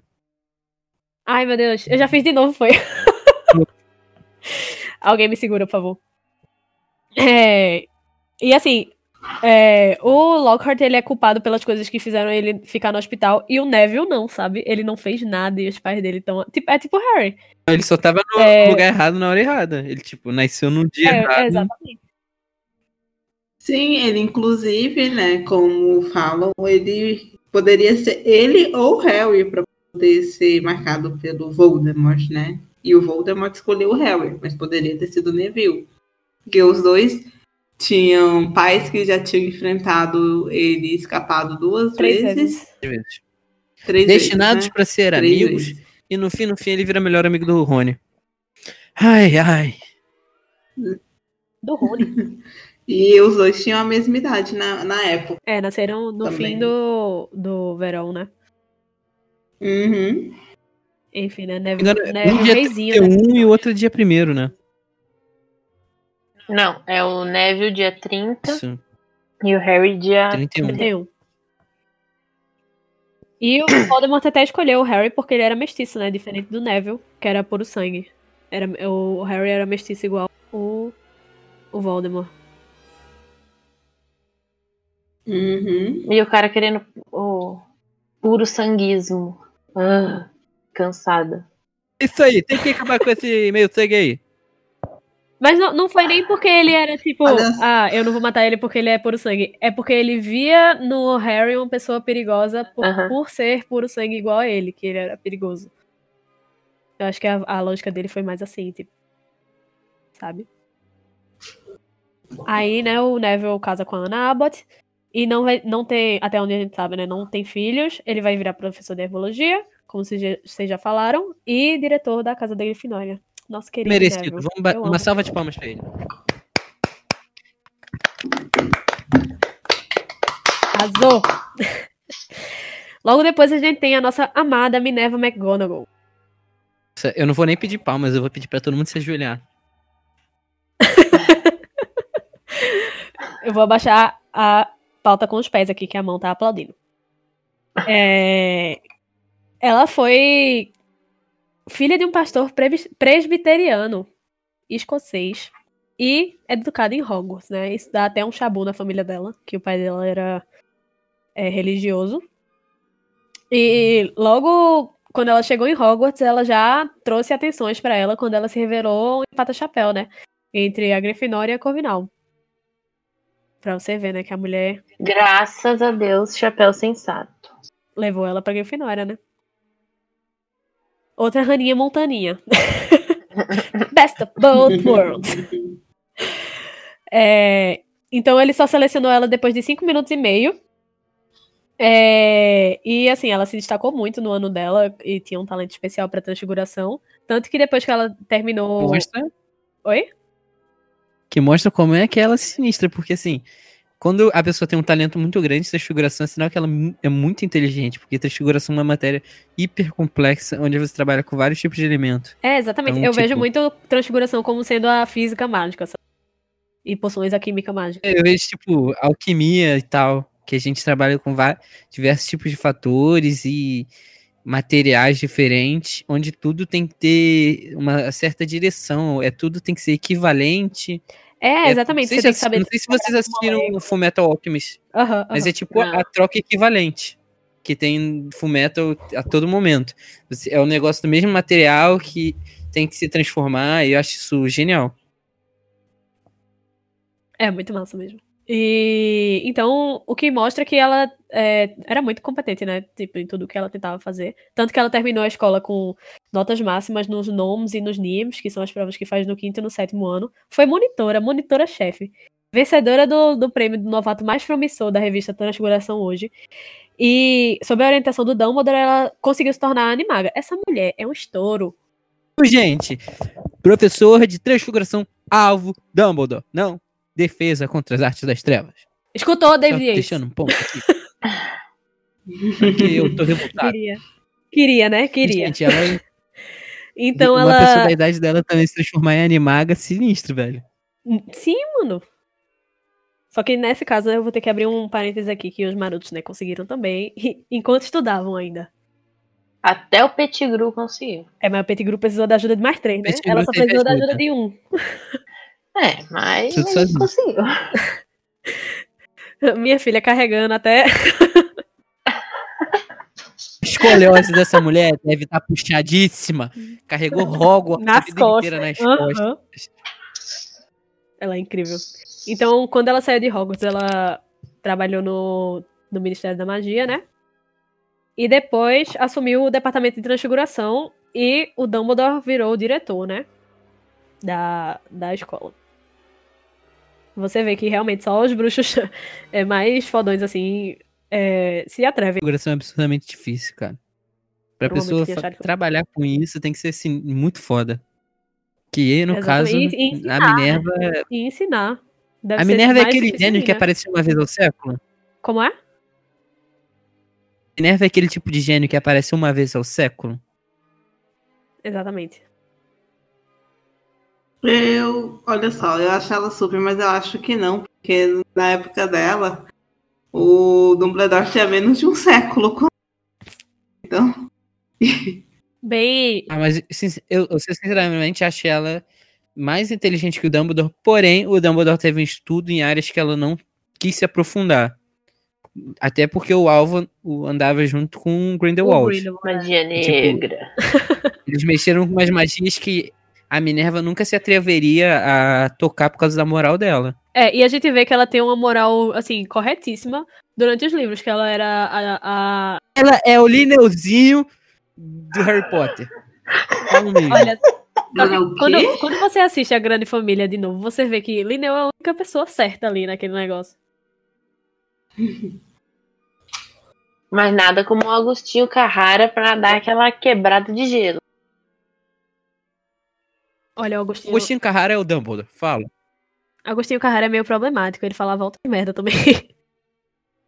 Falava, falava mesmo. Mas assim, é, a gente vê ela como sendo a, a chefe de mais assim ah, severa que tinha e quando tinha que dar bronca ela dava bronca mesmo, quando tinha que punir ela punia mesmo. Ela não passava, ela não passava pano pra ninguém. E eu acho que acho lindo. é, eu acho que isso puxava muito os, os grifinórios, porque ele- eles só tinham a aprovação dela quando eles realmente faziam alguma coisa que prestasse. Mas assim, isso, a gente também não pode esquecer que a Minerva ela tinha um ótimo coração, ela é uma pessoa muito boa. A gente pega já no primeiro livro ela arranjando a vassoura pro Harry e tipo, no último livro as atitudes dela defendendo Hogwarts, até defendendo os O jovens. primeiro livro é a melhor coisa. Tipo assim, a hora que ela vai buscar o Harry na aula de, De de voa. de vassoura. Ela, venha, me acompanhe. Todo mundo acha que vai levar uma bronca. Ela, Nossa, eu acho que ela super defende o Harry, gente. Eu amo. Maravilhosa. Achei muito bom, todo mundo, ele achando que ele ia, ser expulso, ela, achei um apanhador pra você, toda feliz. É, é porque, né, a gente, a gente esquecem esse sabe, lado dela. a gente sabe que ela apostava, né, com todo mundo dos professores de Hogwarts. Então ela E, e apostava horrores. Era- E Snape tava sempre puto era, era do maior interesse dela que o time da Grifinória tivesse um bom apanhador. Não, o ano que a Umbridge entra e elas se bicam o tempo todo. Mano, é incrível. Meu Deus, que mulher Nossa, maravilhosa. sim. E Ai, a cena do gente, como um biscoito Potter. Como biscoito. Que ela pode. nada Nossa, as batatas que ela dá na um, um bridge é, é- são maravilhosas, gente. Dá vontade de você voltar e ficar lendo cada Não. hora que ela E fala. a- E eu senti essa vontade agora. A cena que ela tá passando pelo pirraça, ele tá desenroscando o lustre no teto e, é- e não tá conseguindo, e ela desenrosca pro outro lado. Mano, ela é incrível. Ela é muito massa. Ela é muito maravilhosa. Gente, olha que mulher, ela cara. vira diretora depois, né? Sim, merecidíssima, inclusive. Ela foi a primeira diretora mulher de Hogwarts, será? Não, porque eu acho que Não os fundadores se revezavam no caso, no cargo, né? E tinham Além dos fundadores, duas né? mulheres. Eu acho que teve outra. acho eu não teve. sei, a gente tem que olhar no histórico diretores de É, a Hogwarts. cagota não, minha escola tem Fundadores, mil anos. manda pra gente aí, tá? Mandei pra gente. Ah, a Umbridge foi, né? Aff. Ela não foi Ah, diretora, ah, gente. Ela foi. Ela foi sim, foi, ela é, foi empossada pelo Foi quando decreto o 28. Dumbledore saiu, ele fugiu, ela foi. né? Ela virou diretora. Do- Dolores Umbridge, Umbridge será doravante indicada ao, ao cargo de diretora. Verdade. Só que as gárgulas maravilhosas se recusaram a abrir a escada Elas pra literalmente ela. lacraram. Exatamente. Ah, eu dei uma pesquisadinha aqui e achei várias outras diretoras. Ai, meu coração fica mais é, seguro. Fica, fica quentinho agora, sabendo que a Umbridge não foi a primeira. Né? É, algo mais sobre a Minerva, gente? Rainha, só isso. Incrível, maravilhosa. Maravilhosa, perfeito. É, depois da Minerva, a gente tem o Dumbledore, né? Que era o diretor no, ao mesmo tempo dos livros. Fundador da Ordem da Fênix. Um dos bruxos mais poderosos dos- do- de todos os tempos. E foi o único capaz de fazer frente a Lord Voldemort. E também o que derrotou o Bruxo das Trevas, Grindelwald, né? Em E 1900. nosso Agostinho Carrara. Olha, Dumbledore não merece isso não, tá ligado? Ele era. Então, ele ganhou, né, ainda em vida, a Ordem de Merlin primeira classe, é, que isso é muito raro, quase inédito no mundo bruxo, que é a mais alta condecoração que pode ser atribuída a um feiticeiro, né? É, as Ordens de Merlin, elas têm como fosse uma... Tipo, cada uma é pra um, um tipo de feito, né? E A gente tem até um episódio falando sobre isso, se eu não me engano, acho que foi o de perguntas, de as 50 perguntas sobre Harry Potter. Eu não lembro, foi alguma das lives a gente chegou a comentar a diferença de cada. Cada conde... da, Ordem de Merlin. é, isso, cada Condecoração. condecoração da Ordem de Merlin. É, elas têm, elas como, como fosse uns, uns- umas medalhas, né, com fitas e cada uma tem uma cor diferente. Tem a primeira, a segunda e a terceira, que é, é concedida para altos níveis de bravura ou distinção em magia. E a cor dela é verde, né, que representa a casa de Merlin, que é a Sonserina. né, O que é Ah, cansado. Ele é o filho mais velho do Percival e da Kendra Dumbledore e teve dois irmãos mais novos, né, o Ar e a Ariana. E parece que teve mais um aí, hein? Ai, meu Deus. Fingir que o David Yates não tá fazendo filmes, tá? Não, não, não consigo esse Dumbledore com nome de dicionário. Isso é fake news. É... O pai... Gente, é, é, é é legal lembrar também que, pô, apesar de tudo, o Dumbledore teve uma vida mega sofrida, né, gente? Sim. Quando ele era criança, a, a- a perda da, dos pais, a- depois a irmã, é, tipo, são paradas muito bad vibes que O aconteceram na vida da dele e mudaram ele. Uhum. O fato da irmã não conseguir usar magia por ter sido atacada por trouxas também. Não, né? e depois disso, a prisão do pai, a morte dele na prisão. Depois, Uhum. logo depois. Imagina Ai, isso na nossa. cabeça dele, cara. E ele, tipo, assim, adolescente, tendo que segurar os pontos. Depois morre a mãe e a irmã, sabe? É bem pesado. Aí ele fica tretado com o irmão. O amor da vida dele é um bruxo das trevas. Ele, ele, ele cancela, né, a, a viagem dele lá com o, o Eliphas Dodge, que ia viajar pelo mundo já não vai poder mais. É bem pesado, assim.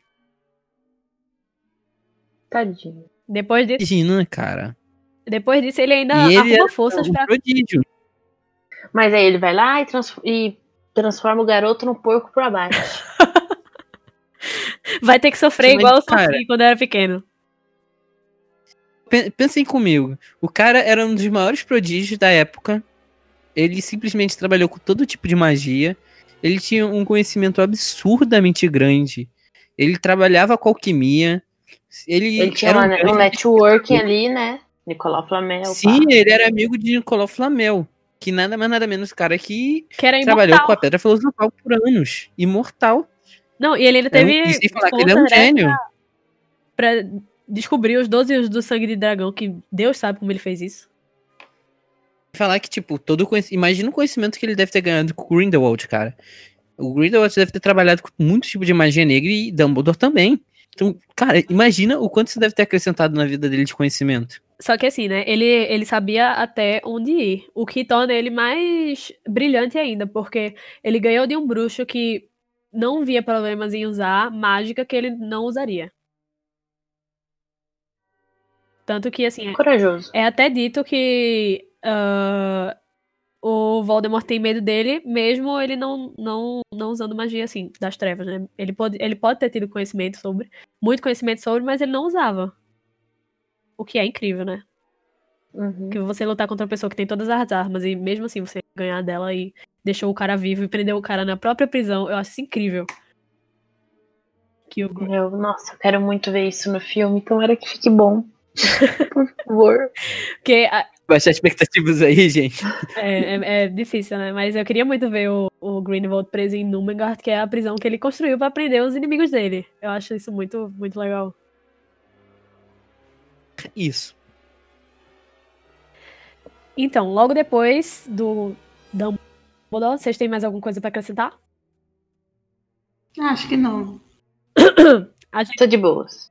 a gente tem o Hagrid, né? Que é um bruxo meio gigante, filho do Sr. Hagrid e da giganta Fridwulfa, e meio irmão mais velho do Grope, né? Que é o... Gente, é. Te lembrar que o grupo é um fofo, tá? Desculpa interromper. Não, é porque não teve um episódio que tava discutindo achando que o Hagrid era da Sonserina? Lufa-Lufa. Hum? É, discutia se ele era da Não. Lufa-Lufa. Não, que era da Sonserina, que parece que falaram que ele era amigo do Voldemort quando ele tava lá. Tanto que foi ele que levou a culpa pela abertura da Câmara Secreta. Foi por isso que ele foi expulso, né? Mas ele levou a culpa Na porque... verdade, ele não era amigo. É, ele- ele, ele- levou a culpa porque o Tom Riddle era monitor e ele tinha o poder de botar a culpa nele. É, e eles Até eram porque contemporâneos, né? Não, sim, sim, mas eu lembro do episódio que vocês falaram disso. Eu falava, mas não faz sentido o, He- o Hagrid ser da Sonserina. Ele não tem nada de Sonserina. Tanto que ele fala mal da Sonserina. Absolutamente nada. sim, ele tem até muitos traços de Lufano. É. Isso eu até entendo. Muita gente até acha que ele é Lufano. Só que o que eu acho meio injusto até, que é quando ele chega, ele chega para falar com com o Harry sobre Hogwarts, sobre as casas de Hogwarts. Ele fala mal de todas as casas de Hogwarts. Sério, ele fala que é, na Sonserina só tem gente ruim, na, na Lufa tem panacas, justamente essa palavra que ele usa. E na Corvinal eu nem lembro o que ele fala, mas ele é meio assim, bem é, puxando a sardinha pro lado da Grifinória, sabe? Não tinha, co- não tinha como, sabe? Coisa de Dumbledore. Dumbledore, grande homem, Dumbledore. Influenciando o Harry. Entra na Grifinória. O, o Harry não tinha outra alternativa senão entrar na Grifinória. Depois de tudo que ele ouviu do, do Hagrid e do Rony. Mas sejamos sinceros, só de conhecer o Malfoy, vocês também não iam querer ir pra casa oposta? Claro. Óbvio. Não. Quem não, tanto, cara? que, tanto que fui. Aquele, aquele show de condescendência. pedir também pra, uns, uns momentos pra gente enaltecer o Hagrid. Porque assim, ele pode ter uma língua meio solta, mas, cara, que homem, que cara maravilhoso com todos os jovens. Ele é bondoso, carinhoso, sempre pronto a ajudar ali e corajoso, cara. As missões que Dumbledore incumbiu ele de falar com o gigante é suicídio. E É, mesmo ninguém assim, faria. ele foi. E assim, ele desde sempre foi uma figura paterna muito forte pro Harry. Só que enquanto o Dumbledore, ele era tipo a figura paterna mais cética, mais durona, assim, digamos, o Hagrid era a pessoa tipo, mais amorosa é, perto E dele, lúdica. sabe? É, e tipo. Apaixonado, sabe? Ele é o- Ele era. Ai, meu Deus. Ele é o que traz aquela coisa lúdica pra você, né? Sem contar que ele, era muito, ele é muito loucão, criando as espécies lá em Hogwarts. Olha, isso aí eu não. Coração fantástico. Hagrid, gra- grande homem, Hagrid. Isso aí eu não defendo, não. Ele criando espécies escondido do ministério, mas assim, ele às vezes podia deixar, né, o coração passar acima da, da mente dele. Ele tem um problema sério com a autoridade. É, ele tem. Menos quando o Dumbledore, né? que Ele, ele aceita tudo que o Dumbledore fala. Ele é muito leal, né? Ao Dumbledore. Ah, não, eu acho ótimo. Ah, mas onde é que você arranjou esse ovo? Ah, um cara no bar me deu.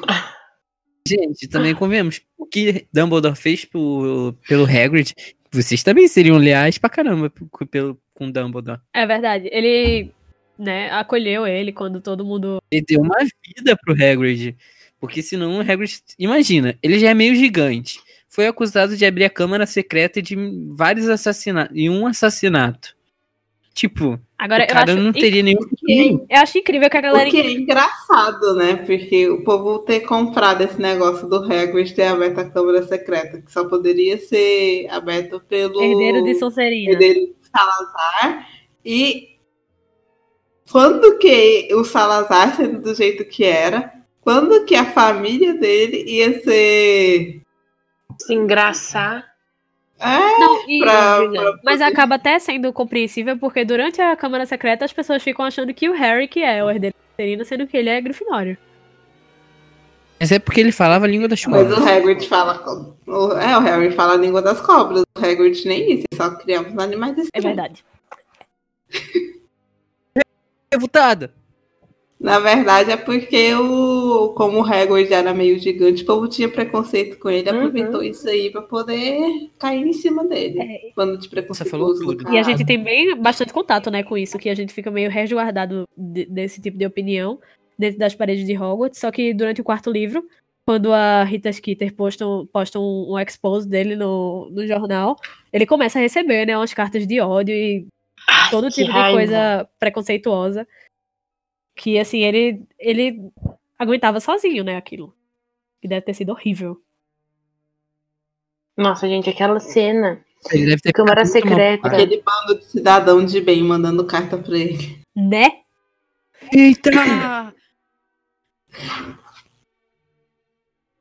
Então, é, e assim, Lembrar que ele também era membro da Ordem da Fênix. Tipo, Sim. não é pra qualquer um. Ele foi quem tirou Harry da casa de... e levou ele até Dumbledore. Olha só que missão. É a missão mais importante. De moto. E de mo- com a moto do Sirius. A missão mais importante do século, quem fez foi Hagrid. E assim, eu acho muito Segura bonito essa aí, que galera. o, o Hagrid foi quem buscou o Harry na casa dos pais, né, depois do ataque. E foi ele quem trouxe ele da floresta depois que ele tava se fingindo de morto. Mas assim, pra todo mundo ele tava morto. é, na batalha de Hogwarts, sabe? Tipo, ele, ele foi o primeiro ele foi o último a segurar, Sim, a levar não, o Harry, sabe? não tem, o- Para, cara, tem outra coisa também. Ele foi o primeiro a tirar o Harry da casa dos pais. Foi o primeiro, foi ele que levou o Harry pro mundo bruxo, né? E foi ele que carregou o Harry quando o Harry tava se fingindo de morto. Tipo assim, E foi ele que tirou ele da casa do, Aqui porque eu vou chorar. da Petúnia, né? Que tipo, Isso, foi em, to- em todos os momentos assim de transição do Harry, ele tava lá junto e guiando ele, né? tipo eu, eu trouxe você aqui eu vou levar você embora. Você é adulto agora. Ai, meu Deus. Eu gosto de acreditar que no casamento do Harry, quem levou o Harry até o altar foi o Hagrid. eu já chorei. Olha, pode ter sido. E mesmo assim, Harry, ingrato, não colocou o nome de nenhum filho em homenagem a. a... Aceito isso, meu Deus. Ai, vem lá e coloca pro Severo Snape, pelo amor de Deus. Ah, Que vibe. Preguiça. E também lembrar que o Hagrid foi o melhor professor de trato das criaturas mágicas. olha aí não. Aí eu vou ter que. Vou ter que. Isso aí eu não consigo aceitar, não. Nossa, eu ia amar a aula dele, meu Deus do céu. Ah, eu também. Tirando os explosivos. Tem uma parte no quarto livro. Não, explosivinhos é uma coisa louca, né? Mas. Tem uma, uma parte no quarto livro que ele. Tipo, ele, ele quer provar, né, que ele consegue e tal. Tanto que ele dá as aulas com o conteúdo que deveria ser dado. Só que se fosse pra ter aula com ele só de verme cego, eu tava passando, tá? Não, o melhor né, nessa parte. Mas verme é tão sem graça. E eles matando os vermes de tanto da comida, mano. E lá. É muito Hoje- bom. Então, né, ele tava lá na Primeira e na Segunda Guerra Bruxa e na Batalha de Hogwarts. Inclusive, ele levou o Grope, né? E... É, é isso, nosso querido Hagrid. Maravilhoso. Cristal lapidado. A gente também pode falar agora um pouquinho dos marotos, né? Mas vamos evitar um pouquinho de falar de, tipo, passar pano. É que eu acho que a gente já passou um pouquinho. Que a gente já falou do Thiago e do, do Rabicho. Tá faltando pouco pra minha O casa Remo brilhando. Sirius. Olha, eu não, eu não defendi Rabicho, não. Passar mais um pouco de pano. Eu ainda continuo com a minha opinião, que um ato de bravura não apaga uma vida de, de. Não, eu não defendi, só falei que ele conseguiu virar animago. É, ó, é, mas é. Mas. Como defendi, gente? Gente, ó, inteligência não é sinal de caráter, enfim. É verdade. Tanto, né, tanto que Gilderoy Lockhart, né, era da Corvinal e olha o que ele virou. Um vegetal. Pesado. Ai, para. É, mas o dos marotos, né, eu acho que o que mais cai nas graças do, do, do fandom, apesar dele ser um omisso, era o, o Lupin, né? Ah, não, não, não, não. Aqui ele tem que passar pano, né? Gente, olha só. O Lu... Levanta os pés, todo mundo. Eu amo a Grifinória. Levanta os pés. Ó, eu tô falando, tá faltando um pouco pra essa sala comunal tá brilhando. Daqui a pouquinho, ó, tá um brinco. Os elfos vão ficar aqui, não vai ter nem trabalho pra eles fazerem. Tá, não, o trabalho tá tão bem feito que estão limpando atrás das tapeçarias, embaixo das poltronas, embaixo dos sofás. Dá pra comer no chão. Pega minha luva branca, calma aí. Não, mas, gente, olha, pensa só. Vocês, não, vocês são lobisomens. São super julgados, excluídos da sociedade. Tem três pessoas que viram amigos de vocês. Vocês teriam medo ou não de perder a amizade deles e ficarem sozinhos dentro de Hogwarts, todos os períodos, ou tem quem sabe pra sempre? Eu amei que tu termina com esse pra sempre, pra gente sentir no nosso coração. Mas é. Essa gente. Não, é- não, é esse negócio, gente. Não tem como passar pano, eu tô falando. Vai ficar brilhando. Como é? Porque pra tudo tem justificativa. Igual pro, pro looping. Eu entendo esse negócio de você não querer ficar sozinho. Principalmente no, numa idade que você se sente completamente vulnerável.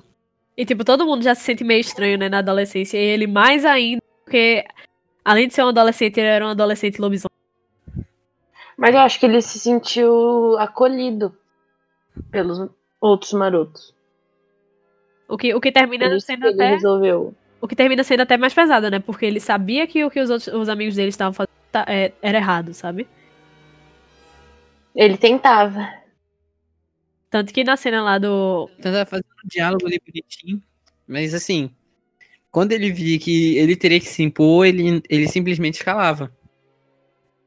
E isso também é mostrado futuramente, que ele não sabe muito bem lidar ainda com esse tipo de responsabilidade e relacionamentos interpessoais. O que ele fez com a Tonks foi ridículo. É, tanto que teve um pirralho de Exatamente. 17 anos, teve que jogar 17 anos. na cara dele que o que tu tá fazendo aí não é certo, não. Vai-te embora pra casa, cuidar da tua mulher. Teve que dar-lhe uns tapas na cara. Olha, nessa hora eu amo o Harry, sinceramente. Essa pessoa. Eu queria muito ter visto Pra a mim- cena no filme. Sim, ia ser incrível. Sim. Vou regravar. Gente, pera, a, a- a série aí, a nossa série tá vindo aí, gente. Nossa série tá vindo aí. Tem que acabar esse- esses filmes que, que, que existem. Não, a- filme de livro não funciona. Vamos fazer aí um clone da Emma, da Emma ter- Watson? No mínimo, no mínimo tem que ser série, porque dá pra vocês miuçar o livro da melhor maneira possível. né? Fo- Porque ficar cortando coisa vai ficando sem sentido. Principalmente, igual Sei, eu tenho fizeram, medo de série.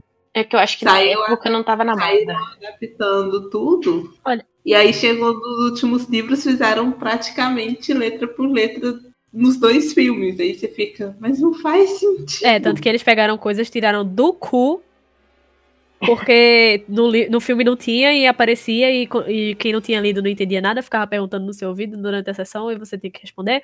Era uma merda. Mas assim, eu acho que filme de livro funciona assim, se você souber fazer. Tem, tem filme que às vezes acaba sendo melhor que o livro. Oi, as vantagens de ser, ino- de, de ser invisível. Nossa, real. É, não, tem como você adaptar, mas tem livro que, qual o Harry Potter? Harry Potter eu acho que seria melhor numa série, porque é muito detalhezinho que vai fazer diferença lá na frente, que é bom ter. Eu acho que dava pra. E no filme, no que você vai adaptando, você vai perdendo muita coisa. Eu acho que dava pra, a partir do quarto livro, ser dois filmes pra cada, da cada livro. Ia ser incrível. Massa. Uhum. Porque é onde começam a virar chaproquinhas os livros. Sim, Ana, que os livros praticamente dobram de tamanho. Mas, né? é, Ordem da Fênix seriam cinco filmes. não dá pra fazer dois. é, Gente, eu lembro. Não, mas olha só, fala- sendo bem sincero, se cortar muita coisa que acontece na metade do- dos livros, dá pra fazer um filme só. Porque se a gente parar pra pensar, muitos dos livros que é de Harry Potter, tem o meio tem muita enrolação. Muita enrolação. São os fatos que, tipo. Olha, meu problema com as, as adaptações dos livros é que eles tiram coisas importantes pra colocar coisas que não existem. Exato. É tipo, é, é ler o livro, pegar os fatores importantes e adaptar isso. Não precisa ser 100% igual, mas se adaptar as- essas coisas importantes, o fã vai ficar feliz, cara. Eu ficaria super feliz de ver é, pontos importantes da história, como o desenvolvimento do relacionamento do Harry e da Gina, é, alguns detalhes, igual o colar no quinto livro. Um beijo que Tipo, prestasse. É. E fazer totalmente diferente do que aconteceu no sexto filme, cara. O sexto filme, ele simplesmente sexto cortou tudo de filme- importante e botou só as coisas inúteis. Aff, Se a vamos gente esquecer fizer essa, o contrário, vai ficar perfeito. essa, essa comédia romântica que foi o sexto filme. Vamos voltar aqui pros marotos, né? então a gente teve, né, os quatro marotos da Grifinória, o Tiago, o Remo, o Sirius e o Pedro, e a Lilian, imaculada, mas nem, não, nem tão imaculada assim. Sirius. É, é, vamos falar de Sirius? Precisamos falar. Vamos falar de Sirius antes de falar da nossa, fada, nossa última fada sensata da Grifinória. Olha, a máscara dela caiu, viu, na última penseira. Na última chave de. Não. É. Absurdo! Na última penseira, foi. Vamos lá escutar. Mas vamos. Desce- O momento de descer a lenha no Sirius Black. Vamos passar pano pro Sirius, isso sim. Vai passar por. Burguês, burguês safado. Não passa pano pra burguês. É assim, ao mesmo tempo, ele é mais um daqueles personagens que tem a história meio. um pouco pesada, mas nem tanto, porque ele. Mesmo vindo de uma família rica, ele acabou sendo párea, né? Da família que, da família que era toda Sonserina, ele acaba, acabou indo pra Sim, Grifinória. ele- Sem contar que ele renega a família, né? Só que mesmo assim, ele ainda tinha as piores, as piores é, qualidades da família dele, né? Ele era. se achava o fodão da Grifinória e agia como se aquele fosse dele. Sim, sim. Mas também tem o que o povo fala que ele foi muito imaturo, né, no final. Mas também ele perdeu muito tempo de amadu- amadurecimento, né? Que todo mundo passou, só que como ele estava em Azkaban, ele perdeu um pouco disso, né? Da parte para amadurecer. É, ele, ele saiu do Azkaban com a mentalidade que ele entrou. Né? Ele saiu. Exatamente. O que é meio complicado, né? Porque você tá lá fechado, sem ninguém, como é que você vai amadurecer? Você sem contato com ninguém, com nada. O tempo simplesmente não passa. E É, ele ficou que ele era naquilo, assim, vira cachorro. Ele era um padrinho tão irresponsável pro Harry, né? E a Hermione até aponta isso e o Harry não consegue nem negar. Temperamental. E tempestivo. E irresponsável mesmo. O Harry queria fazer A ele gente- falar, faz? Fala, vai, vai mesmo. Ele, era, ele é o di- diabinho que fica, não, vai, vai. Vamos pra festa. Vamos curtir. Vai, Ai, gostava. cheira, pode cheirar. É pó de unicórnio. Pode fada. Pode flu. É... Então, né? Encerrado dos Sirius. Vamos para a Lilian. A Ave Maria, né?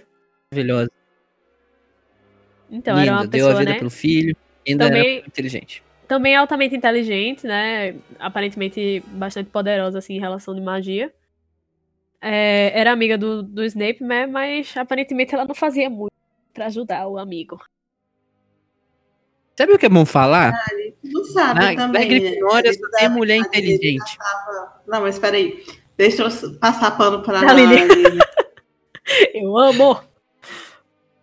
Não, porque, tipo assim, eu falo do- dela ter dado o sorrisinho antes de salvar o Snape e etc, mas ninguém sabe. Às vezes a, a amizade dele já tava meio estremecida, tanto que ele vira pra ela, não preciso da ajuda de um sangue ruim. Mas olha a situação que o cara Adiantou. tava, né? Só nisso aí eu já dava umas três azaração nele e tava show. Não, eu também. Mas, né? Eu não sou o personagem de livro. e ninguém passa pano pra mim. Não é? E também não tem como a gente julgar assim, falar que ela só era. Apesar de tudo, de tudo que ele fazia pra ela, ela ainda defendia ele. Olha aí, gente. Precisa mais que isso. Passou pano pro Snape. Vê, vê só.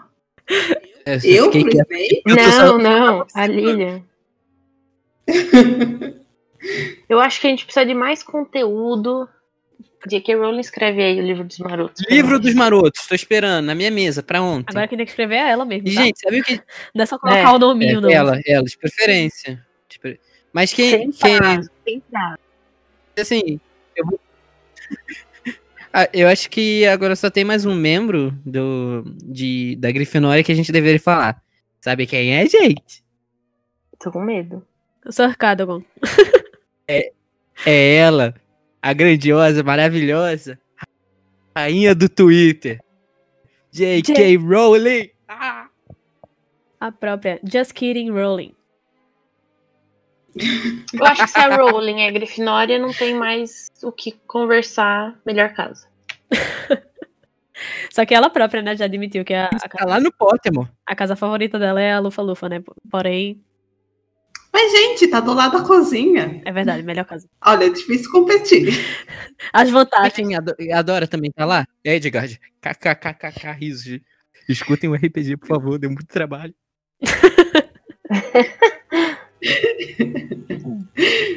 I award Gryffindor House 60 points.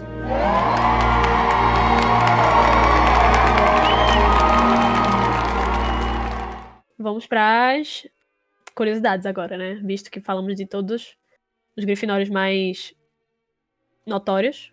E é, é legal falar assim, da alusão que a espada de Godric Gryffindor é igual a Excalibur, que ela emerge do lago quando o Harry tá precisando dela. E assim, eu acho isso muito legal. que- eu vou falar só um pouquinho dela, des- dessa curiosidade, porque, tipo, lembrando que a, a Joanne, ela é da Inglaterra, e, tipo, isso é uma, é uma, sabe, é um folclore deles que é muito forte lá.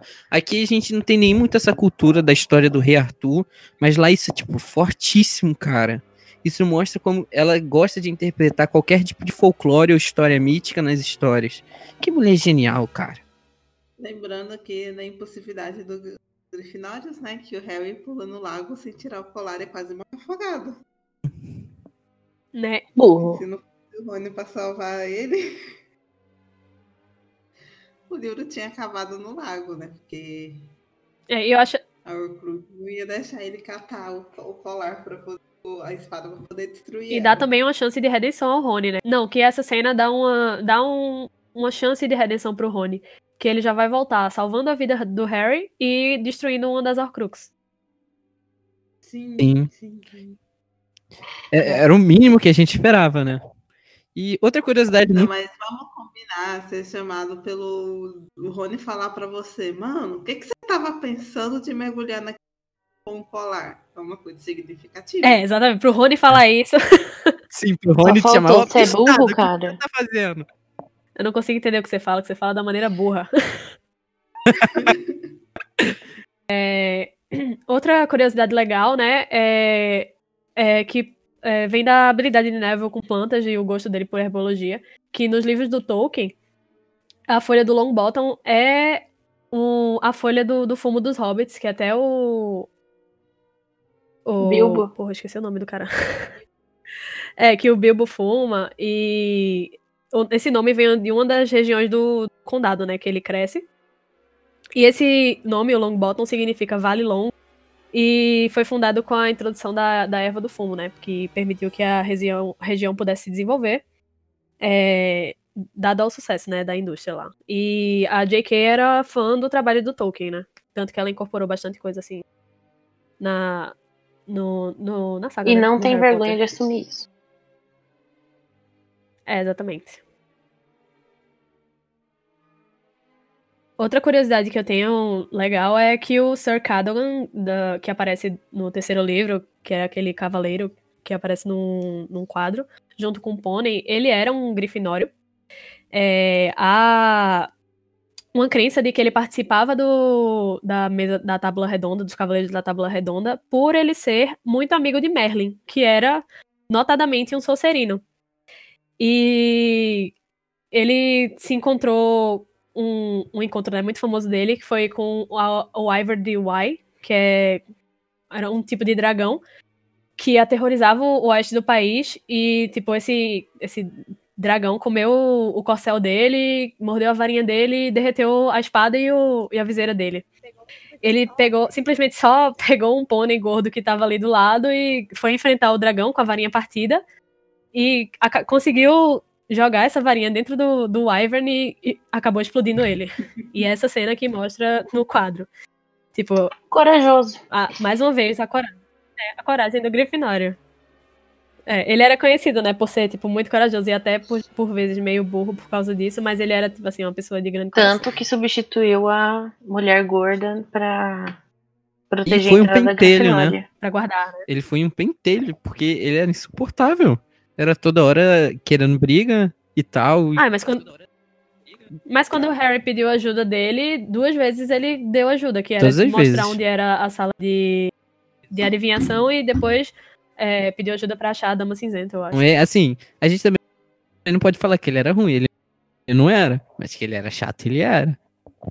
Sem noção, completamente. Tanto que ele gostava de ficar desafiando os estudantes. Já tá bonito, a gente já passou um pano, Em- tudo limpo, melhor caso. Hum? tá, tá cheirosinha, ó. Tá sentindo o cheirinho de lavanda? Cheiro de lavanda. Casa mais limpa de Hogwarts. Dá pra comer do chão. Não, Mas assim, se a gente parar pra pensar dois segundos, dois minutinhos de silêncio, assim, é, a gente, pela, pelo episódio de hoje, a gente já nota como os Grifinórios são incríveis. Olha quanta pessoa linda e reunida, batendo um papo maravilhoso. Eu tenho certeza que vai ser o episódio mais baixado, mais amado, não, não vai ter críticas. A gente não Mais vai receber. Como que não? Ah, ninguém vai comentar, todo mundo vai comentado. se calar porque concorda. Ai, meu Deus. vou, vou considerar É porque com doido a gente só sorri assim, né? Eu tenho um pedido pra fazer. Que parem de falar que quem é da Grifinória é da Grifinória, porque o principal é da Grifinória. Porque se você for Nossa, pensar, eu tenho ódio disso. a gente. Pra que que a gente vai querer ficar na casa do Harry, gente? Ele não é um bom. Vai perder Uma, uma boa figura, assim, sabe? Não Mas, é o gente, mais o Harry é o inteligente. protagonista. Eu jurava que era Hermione. Risos. Não, aí também pegou pesado. SK,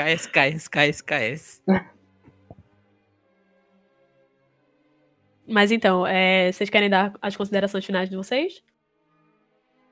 Eu tinha uma coisa pra falar, mas eu esqueci. Acho que a gente já falou Alguém tudo. Grifinória é a melhor É, casa. é. Só tem gente perfeita, linda, bonita. As mulheres.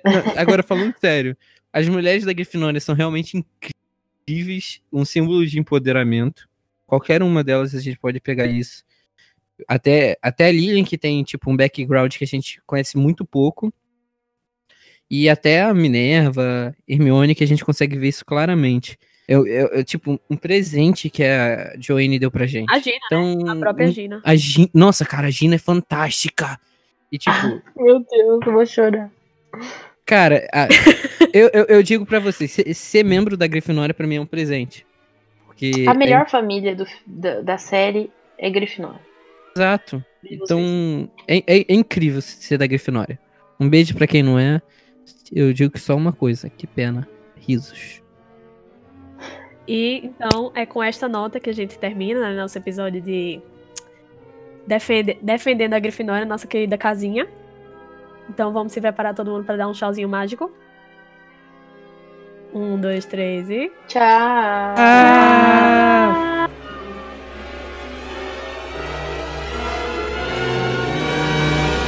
No dia 1 de novembro, chega a Casa Elefante, um podcast no qual a gente relê a obra da J.K. Rowling capítulo a capítulo.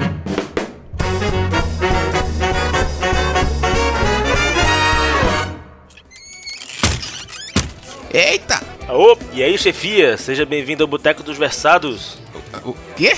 Boteco dos Versados, meu amigo. Aqui a gente bebe, faz indicações literárias, bebe, conversa sobre livros, bebe, discute sobre o que quer que a gente ache pertinente. Tudo isso tomando sempre uma geladinha. Quer dizer que a gente toma um ainda? Fala de livro? Que beleza! Mas eu nem sei como é que eu cheguei aqui. Como é que chega aqui no boteco? É muito simples, você pode chegar aqui através do site leitorcabuloso.com.br ou através de qualquer agregador de podcast, seja no iTunes ou no Spotify. Então, diretor, sinta-se à vontade que a cerveja eu já trago.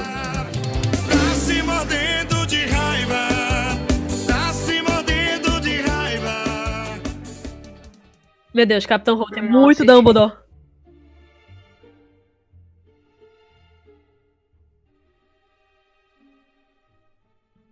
Gente. Entendi, eu achei que tinha caído. Eu também. Eu, eu, tipo, o quê? Oi? Tá gravando? Ah, pronto. Agora eu vivi pra ouvir gente pedindo a obra dos marotos no estação. eu tô muito arrependido. Eu sou a maior defensora do Olha, Naruto. mas eu queria só pra ver. Eu só queria pra- só pra ver mais a Lily. Porque ela é tão. Ela é tão imaculada, tão é, perfeitinha que eu acho que é só o que Mas eu, é eu quero ler coisa. pra saber mesmo. Mais porque a gente não tem dela. muita informação. É, a exatamente. gente tem o que os outros contam. Quase nada. E todo mundo. A gente tem o E- que o mas eu Snape falou, mas o Snape não é imparcial. O Lupin não é imparcial. Ninguém é imparcial.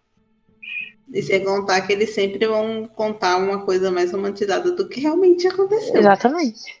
Puxando sardinha pro Thiago. Então, mais que certo. Não. Tô brincando. Acabou explodindo ele. E é essa cena que mostra no quadro. Tipo, Corajoso. a- mais uma vez, a coragem. É, a coragem do Grifinório. Parabéns pela coragem, porque nós não tem, né? É, ele. Imprudência, imprudência. Já, já falamos. Só uma pausa aqui, gente. Eu quero dizer que só no episódio da Grifinória teve imitação do Bolsonaro. Significa. Luiz, tá Olha, não sei. Não. Na, na edição vai cortar. Na edição vai cortar. O Estação 93 Quartos é um podcast colaborativo, o que significa que qualquer ouvinte pode fazer parte dele, seja com indicação de temas, produção de pautas, enviando artes gráficas, editando áudio ou debatendo em nossas redes. Nossas tarefas são divididas em clubes. Descubra que clube colaborativo combina mais com você e se inscreva no Instituto de Magia e Podcast do Estação pelo formulário. Todas as informações que você precisa para participar estão no endereço www.animagos.com.br/impe. Veja a mágica acontecer nas nossas redes.